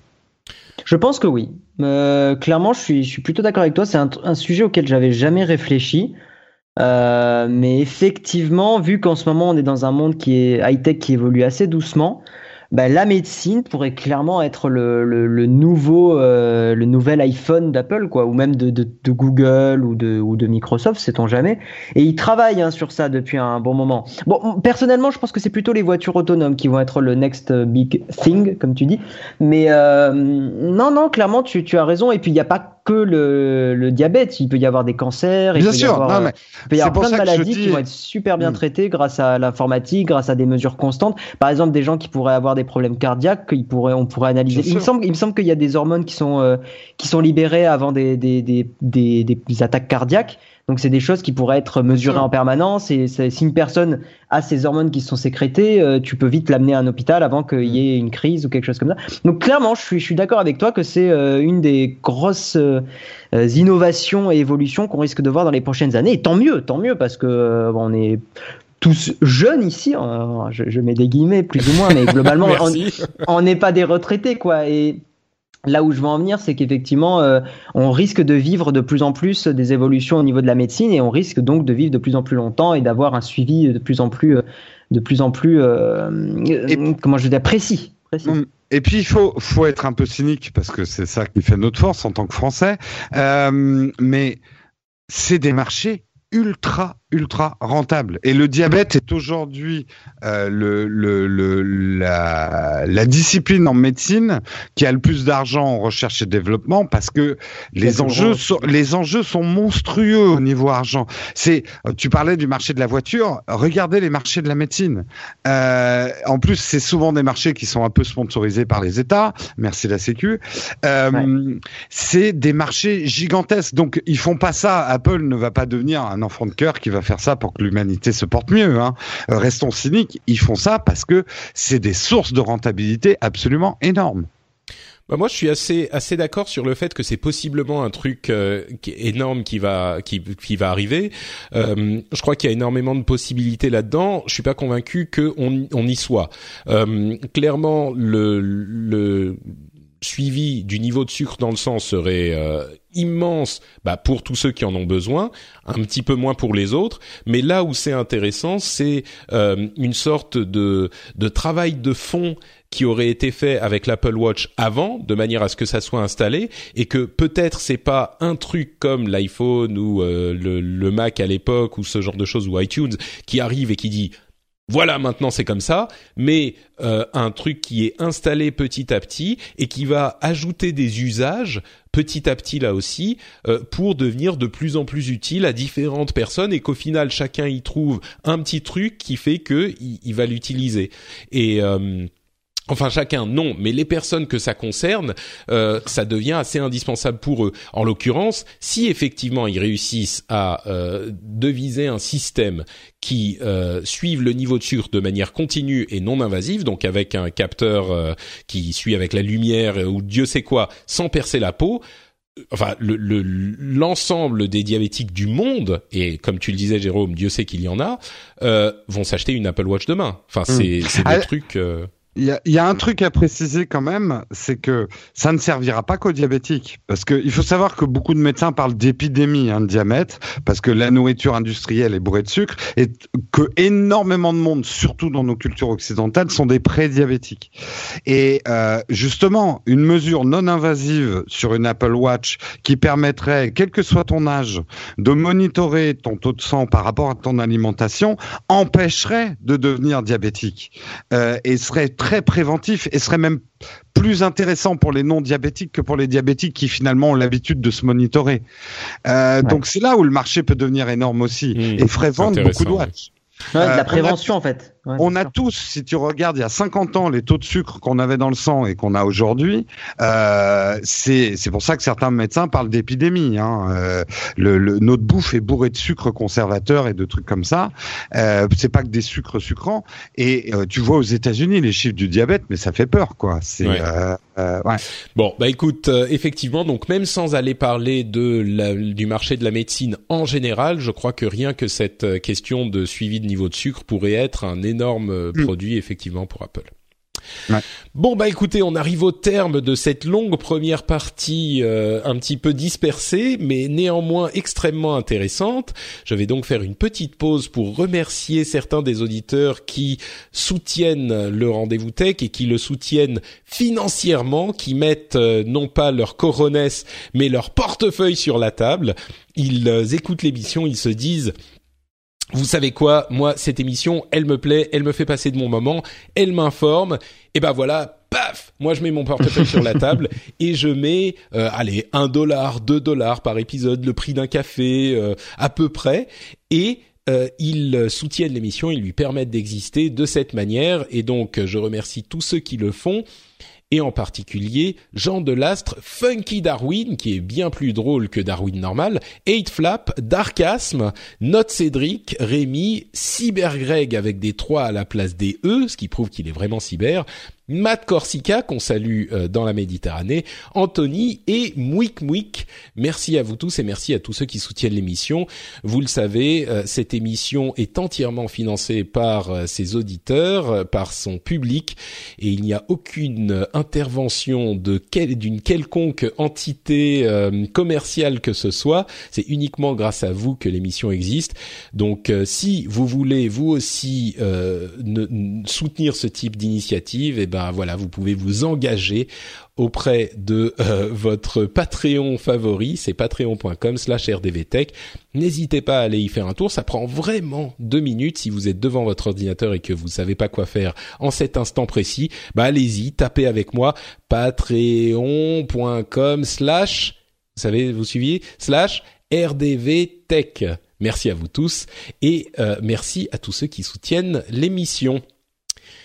On continue avec les news et rumeurs euh, sur lesquelles on passe un petit peu plus vite, vous le savez. Euh, on parle de petites infos marrantes, sympas, intéressantes qui nous ont euh, intrigués ces deux dernières semaines. La première étant cette pub à la télévision pour Burger King qui a déclenché les Google Home de l'Amérique entière en demandant alors c'est la phrase clé pour déclencher Google Home et qui disait what is a Whopper burger? Qu'est-ce qu'un euh, burger Whopper? Et évidemment, donc, ça a déclenché les euh, Google Home qui allaient chercher la la la euh, l'article Wikipédia du Whopper, qui entre parenthèses avait été un petit peu altéré, pas énormément, mais enfin quand même, par le responsable du marketing de Burger King juste avant de lancer la pub, euh, et donc ça lisait la description du Whopper chez les euh, gens qui regardaient la télé et qui avaient un Google Home. Alors euh, Google. Et c'est quoi la combinaison de mots euh, qui déclenche Allez. Non, allez, je ne le ferai pas. Allez. Écoute, ah, moi, je l'ai fait hein, dans Texcap. Hein, oui, mais parce que mais mais toi tu es une sorte de. Je n'ai aucun respect pour mon ça. moi moi j'ai besoin moi je vis de euh, mes de, de de la générosité des auditeurs donc j'ai besoin de les respecter. Moi j'essaye j'essaye c'est encore. bah voilà, t'as peut-être une réponse pour laquelle euh, c'est ça, c'est exactement. Euh, mais donc, voilà, Google a assez vite désactivé le truc, donc sans doute spécifiquement cette phrase, ils l'ont bloqué sur leur serveur. Euh, mais alors, euh, petit coup marketing, pub marrant, pub marrant, en même temps assez irritant. Euh, Qu'est-ce que vous en pensez, vous? Bah, c'est super malin en tant que publicitaire, c'est pas génial parce que non, c'est un truc qui est pas, euh, tu peux pas le faire deux fois. C'est-à-dire, il y en a un qui l'a fait, le moindre autre qui le fera, c'est genre t'as imité le coup, euh, t'es has-been, machin. C'est génial parce que finalement, ils s'en foutaient que ça marche ou que ça marche pas ou que Google les bloque ou pas. Ça a créé un buzz monstrueux et c'est de la pub gratos, quoi. Donc euh, pour un tu sais, la bonne pub, c'est quand tu dépenses pas beaucoup et que ça te rapporte beaucoup. Hein. Euh, et là, euh, pour un affichage euh, média relativement faible, ça leur a rapporté énormément en visibilité. Donc, euh, c'est un très beau coup euh, marketing. Ouais, et c'est pas suffisamment énervant pour que ça, ça déteigne l'image de, de, Burger King. C'est juste un petit peu ah, façon, pénible, machin. Ils s'en foutent d'être énervants. De toute façon, ils ont mis du Burger King dans la tête de tout le monde. On est déjà là en train de s'arriver à se dire, oh, il faut que j'y aille. Donc, euh, bon. Hein Bon, Amazon a annoncé qu'ils allaient ouvrir les technologies de leur Amazon Echo, justement, en continuant à parler des assistants virtuels, et donc n'importe quel constructeur pourra intégrer Amazon Echo à ces appareils.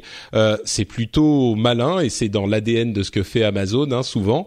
Euh, et voilà, donc on risque de commencer à avoir des Amazon Echo dans tous les appareils du monde ou en tout cas des développeurs ou des constructeurs qui n'ont pas forcément euh, les moyens d'implémenter bah, leur propre système de d'assistants virtuels ou de développer leur propre système, et eh ben ils pourront utiliser Amazon Echo, ce qui voudra dire évidemment qu'on pourra aller faire du shopping sur Amazon euh, depuis à peu près n'importe où, euh, sachant que c'est un, assistant virtuel qui fait plein de choses et, et, aussi du shopping, mais qui est euh, isolé du reste de l'écosystème, parce qu'on pourrait se dire bah n'importe qui peut installer euh, justement le truc Google, l'assistant Google avec Android, mais là t'as pas besoin d'avoir l'ensemble de l'OS Android, tu fais juste les interfaces pour interfacer mmh. avec la Amazon Echo.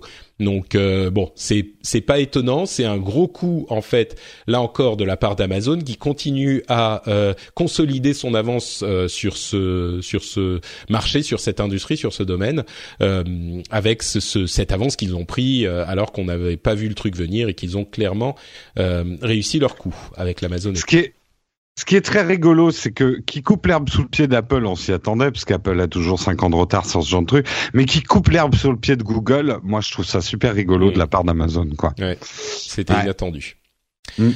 Euh, Bixby, l'assistant virtuel de Samsung qui va arriver avec le Galaxy S8, euh, qui arrive bah, bientôt là dans quelques jours, et eh bah il ne sera pas disponible en anglais. Alors si vous parlez coréen, ça va, mais euh, en anglais il va être un petit peu décalé. Enfin, il est en retard. Alors il y a quand même la recherche virtuelle, les rappels, etc. Mais le vrai assistant Bixby, il sera pas disponible en anglais et j'imagine pas non plus en français et dans les autres langues.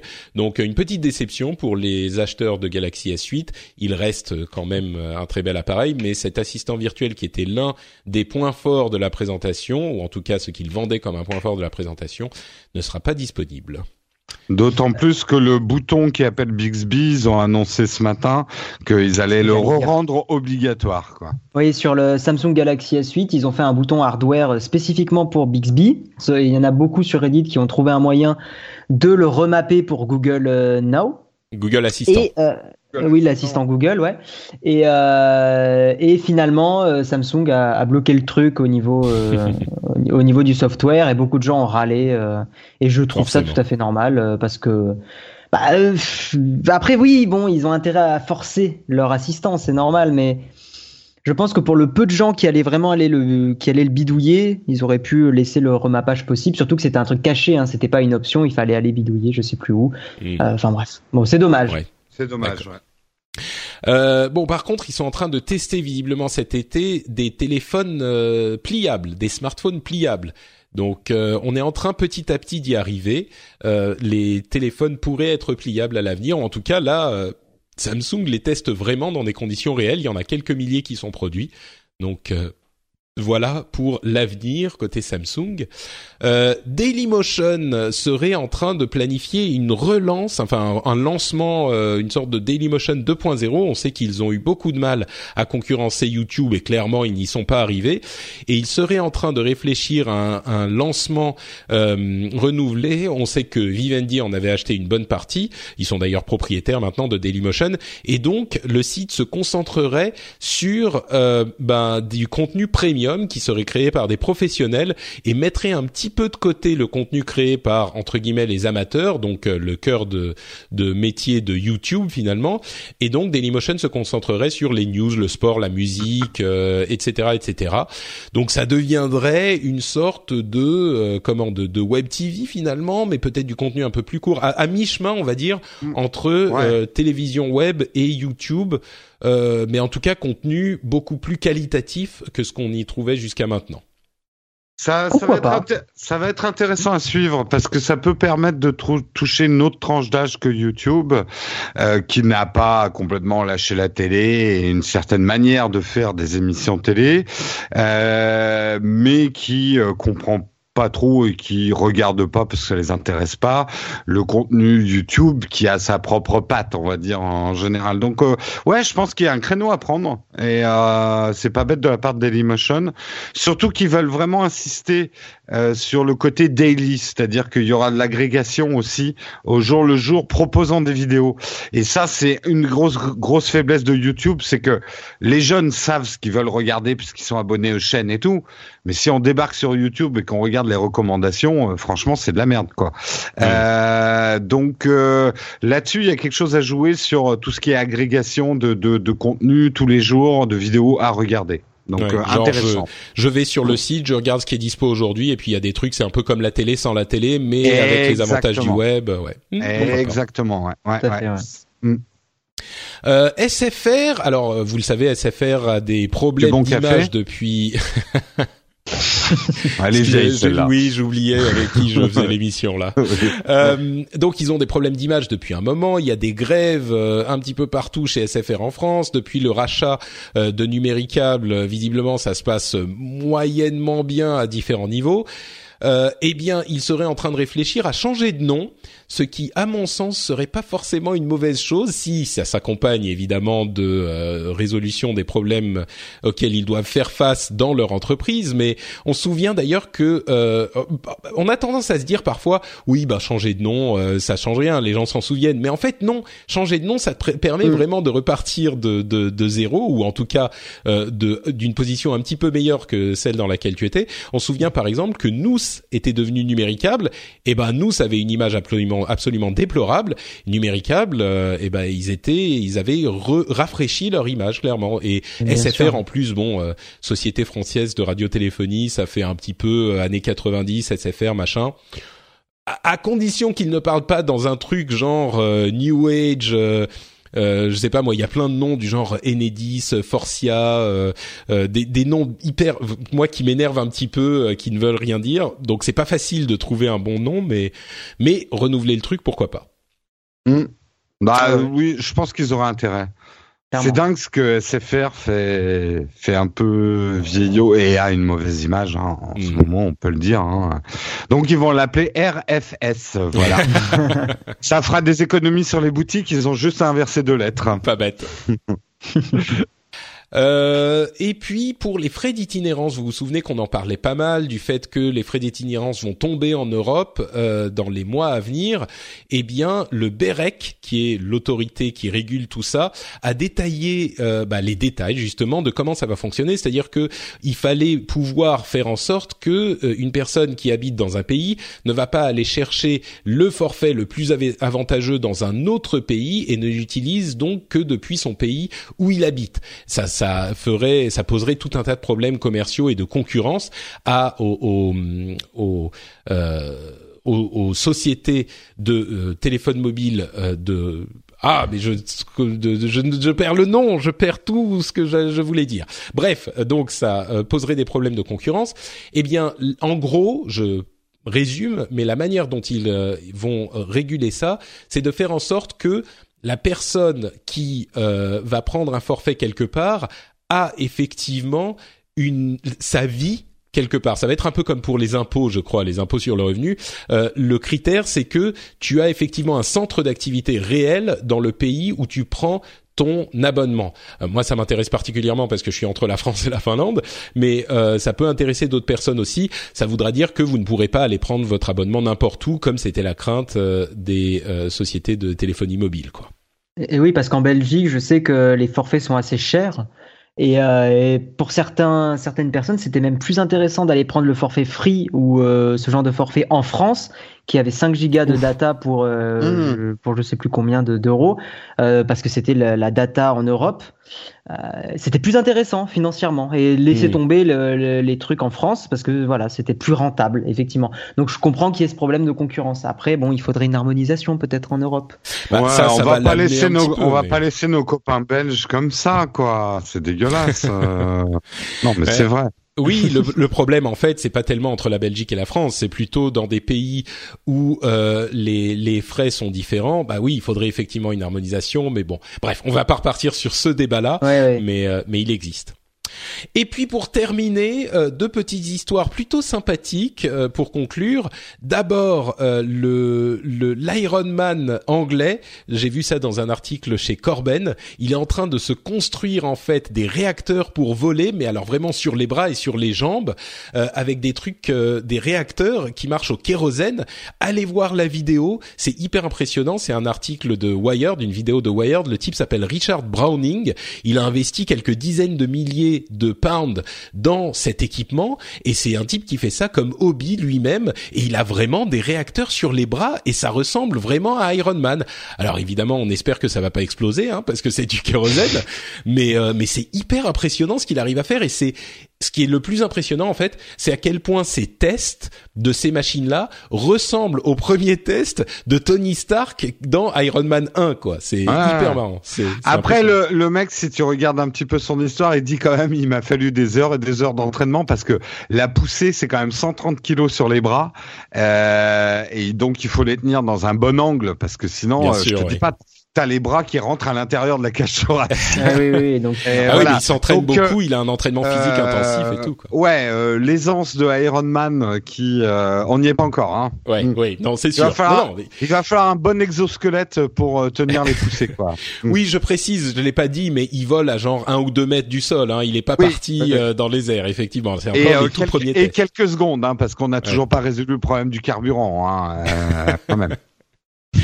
Et puis dernière euh, petite info, c'est le ce type qui s'est fabriqué son propre iPhone en Chine.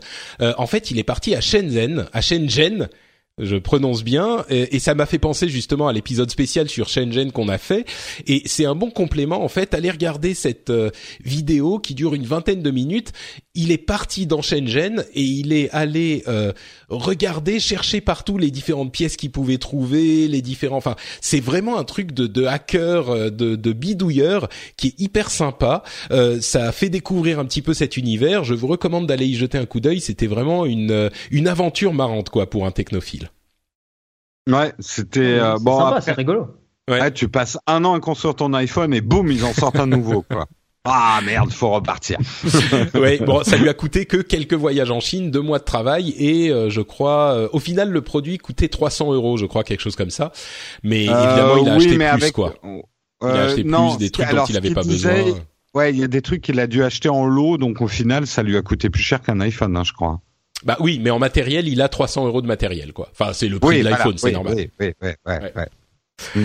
Donc voilà pour le rendez-vous tech aujourd'hui. On est donc à la fin de l'émission et comme d'habitude, je voudrais remercier mes co-animateurs d'avoir été présents et je voudrais vous donner l'occasion de nous dire où on peut vous retrouver sur Internet, à commencer par Guillaume, euh, où les gens qui t'écoutent peuvent-ils te retrouver? Alors, euh, bah, sur YouTube, donc, euh, il suffit de taper euh, Guy, G-U-I, et non pas Y, hein, c'est le, c'est le diminutif de Guillaume, donc Guy, et vous tapez, normalement, je suis, je suis en premier résultat de la recherche YouTube, donc vous devriez me trouver assez facilement. comme tu l'as expliqué, je fais des vidéos plutôt sur du software, je fais de la vulgarisation informatique avec mon émission Sans prise de tech, qui me prend énormément de temps à produire. et puis, le mardi soir et le jeudi soir, je fais deux émissions. La première c'est Take Your Time, dans laquelle je parle un petit peu de news high tech. Je fais intervenir les gens qui me soutiennent sur Tipeee aussi, euh, à l'oral. Je trouve ça très très sympa. Et, euh, et le jeudi soir, c'est YouTube Game. Alors en ce moment, je fais plutôt des critiques d'autres chaînes YouTube, c'est-à-dire que je donne mon avis sur des, euh, des, des youtubeurs qui aimeraient se lancer sur la plateforme ou qui se sont déjà lancés, donner un avis, euh, pas d'un youtubeur à 100 000 abonnés, mais donner l'avis d'un viewer qui découvre une chaîne. Je fais passer une dizaine de chaînes par émission euh, et je donne un avis le plus objectif possible, le plus honnête, quitte à être très critique, mais toujours avec respect et toujours dans le but que la personne qui passe euh, qui passe sous mon regard entre guillemets euh, s'améliore. Voilà, je donne des conseils de matériel, des choses comme ça. Donc voilà, Guy sur YouTube, euh, Guy High Tech pour le nom complet de la chaîne. Vous pouvez me retrouver euh, là-dessus. Voilà. Merci. à toi en tout cas, Patrick, de m'avoir invité. C'était très sympa. avec plaisir. Je t'ai découvert il n'y a pas si longtemps que ça. C'est Jérôme qui m'avait parlé de toi, si je dis pas de bêtises. Donc, tu vois que je te sers à quelque chose, Patrick. tu vois que je te sers à quelque chose. les jeux de mots et la promo chez les jeunes youtubeurs. Très bien, parfait. Exactement, exactement. allez écouter, euh, allez écouter vos ancêtres. euh, Jérôme, euh, pour ta part, euh, où est-ce qu'on te retrouve? Eh bien, pareil, sur YouTube, euh, Nowtech TV, ou même, il suffit de taper Nowtech, hein, euh, généralement on nous trouve sur, euh, sur YouTube. C'est N-O-W-T-E-C-H, parce que je sais que certains cherchaient Neotech. Non, c'est Now, comme maintenant Tech. Et tous les matins, eh bien, maintenant c'est sur la chaîne YouTube, donc c'est encore plus simple. On fait un live de 8h à 9h, une revue de presse sur la technologie. Ça s'appelle Techscope, ça va peut-être changer de nom d'ici peu, mais ça s'appelle encore Techscope, et on en on est au numéro 450. Tu te rends compte, Patrick? Incroyable. 450 Techscope et c'est une bonne ambiance le matin. Je conseille de, venir écouter. C'est le réveil en douceur avec des news tech et puis beaucoup de rire parce que on commente avec la chatroom. Euh, donc euh, ça fait une petite matinale sympa pour vous réveiller avec de la tech dans les oreilles magnifique et vous retrouvez les liens vers les Twitter de ces deux euh, braves jeunes hommes euh, dans les notes de l'émission évidemment. Pour ma part, c'est Note Patrick sur Twitter et sur Facebook. Vous pouvez retrouver aussi l'émission sur frenchspin.fr. Euh, on a également quoi donc bah, les, les, notes et les commentaires de l'émission là-dessus. Vous pouvez retrouver d'autres émissions également sur ce site. On alors pas encore d'upload cette semaine. On reviendra dans deux semaines comme prévu puis peut-être le retour de Positron la semaine prochaine. On verra si on y arrive. Euh, et puis évidemment, si vous voulez soutenir l'émission, vous le savez, c'est patreon.com/slash rdvtech. Euh, si vous pensez que l'émission vous apporte quelque chose, si vous voulez euh, vous vous engager un petit peu, c'est sur ce lien qu'il faudra aller patreon.com/slash rdvtech.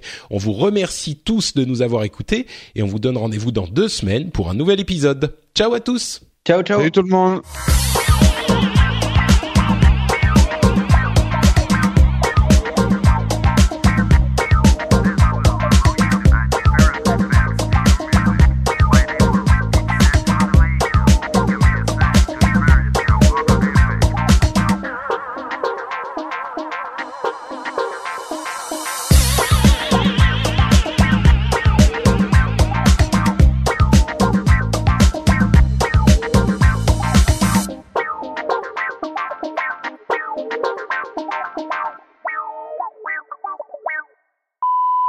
Hello à tous, un nouveau petit supplément en fin d'émission, euh, comme la dernière fois, mais cette fois un petit peu plus enjoué, euh, juste pour vous remercier en fait tous de, de des très nombreuses réactions que j'ai reçues euh, suite à ce petit mot que j'avais fait à l'épisode précédent.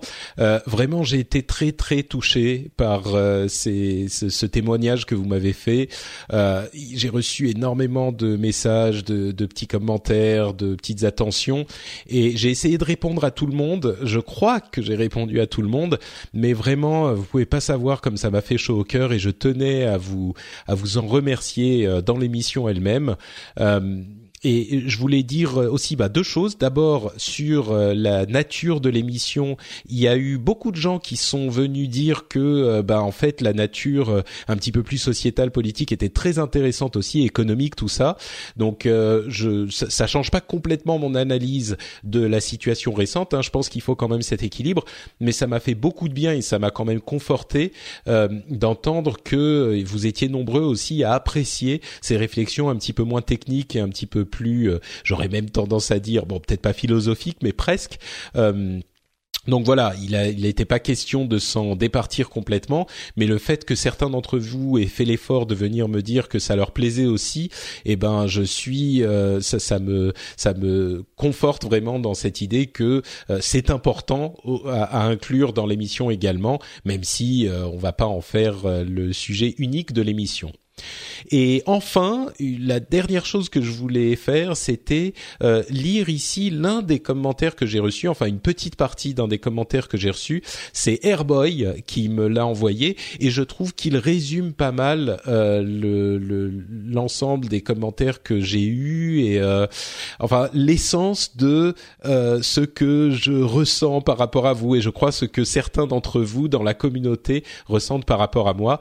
Donc euh, je voulais vous le partager avec vous parce que moi ça m'a ça, résume en fait tout ce qui m'a touché. Donc euh, voilà, je laisse la parole à Airboy qui dit J'ajoute que récemment, j'écoutais un de tes podcasts en marchant tranquillement dans la rue et une question s'est imposée à moi. Pourquoi je continue à suivre le rendez-vous tech, Upload, etc. alors que mon intérêt pour ce milieu ne cesse de décroître Alors il évoquait un petit peu plus tôt les sujets justement un petit peu plus sociétaux.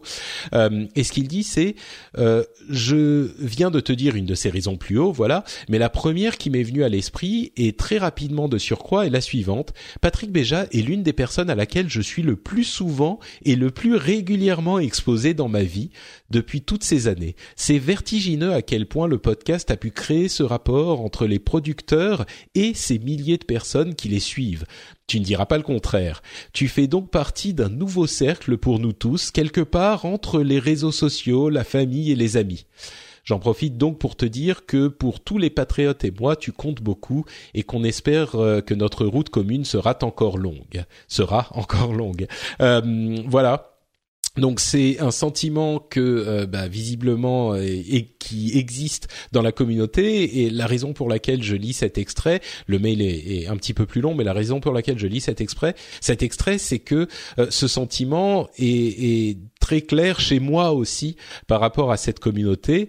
Et euh, évidemment, pour moi, bah, les podcasts, c'est le travail, donc euh, j'y consacre énormément de temps, d'énergie, de passion, etc. Mais c'est aussi la communauté et donc cette proximité que j'évoquais un petit peu euh, il y a, enfin, l'épisode précédent et que j'arrivais pas vraiment à expliquer. Je trouve que bah, Airboy a réussi à mettre les mots justes. C'est vrai que on est exposé les uns aux autres.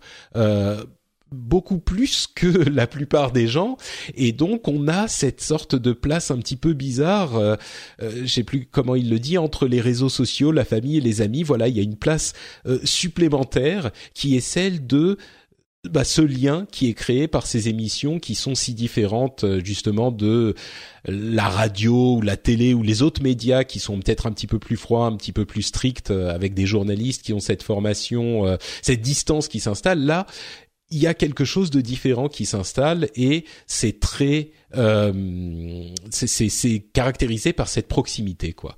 Donc euh, voilà.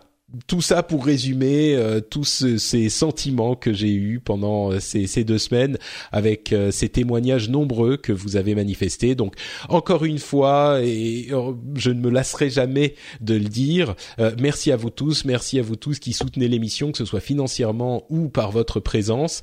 Et bah, je suis très heureux de faire partie avec vous de cette communauté de cette aventure. Et bah, on se donne rendez-vous comme toujours dans deux semaines pour un nouvel épisode. Ciao à tous. Mom deserves the best, and there's no better place to shop for Mother's Day than Whole Foods Market. They're your destination for unbeatable savings, from premium gifts to show-stopping flowers and irresistible desserts. Start by saving 33% with Prime on all body care and candles. Then get a 15-stem bunch of tulips for just $9.99 each with Prime. Round out Mom's menu with festive rosé, irresistible berry chantilly cake, and more special treats. Come celebrate Mother's Day at Whole Foods Market. Normally, being a little extra might be a bit much, but not when it comes to healthcare. That's why United Healthcare's Health Protector Guard fixed indemnity insurance plans, underwritten by Golden Rule Insurance Company, supplement your primary plan so you manage out of pocket costs. Learn more at uh1.com.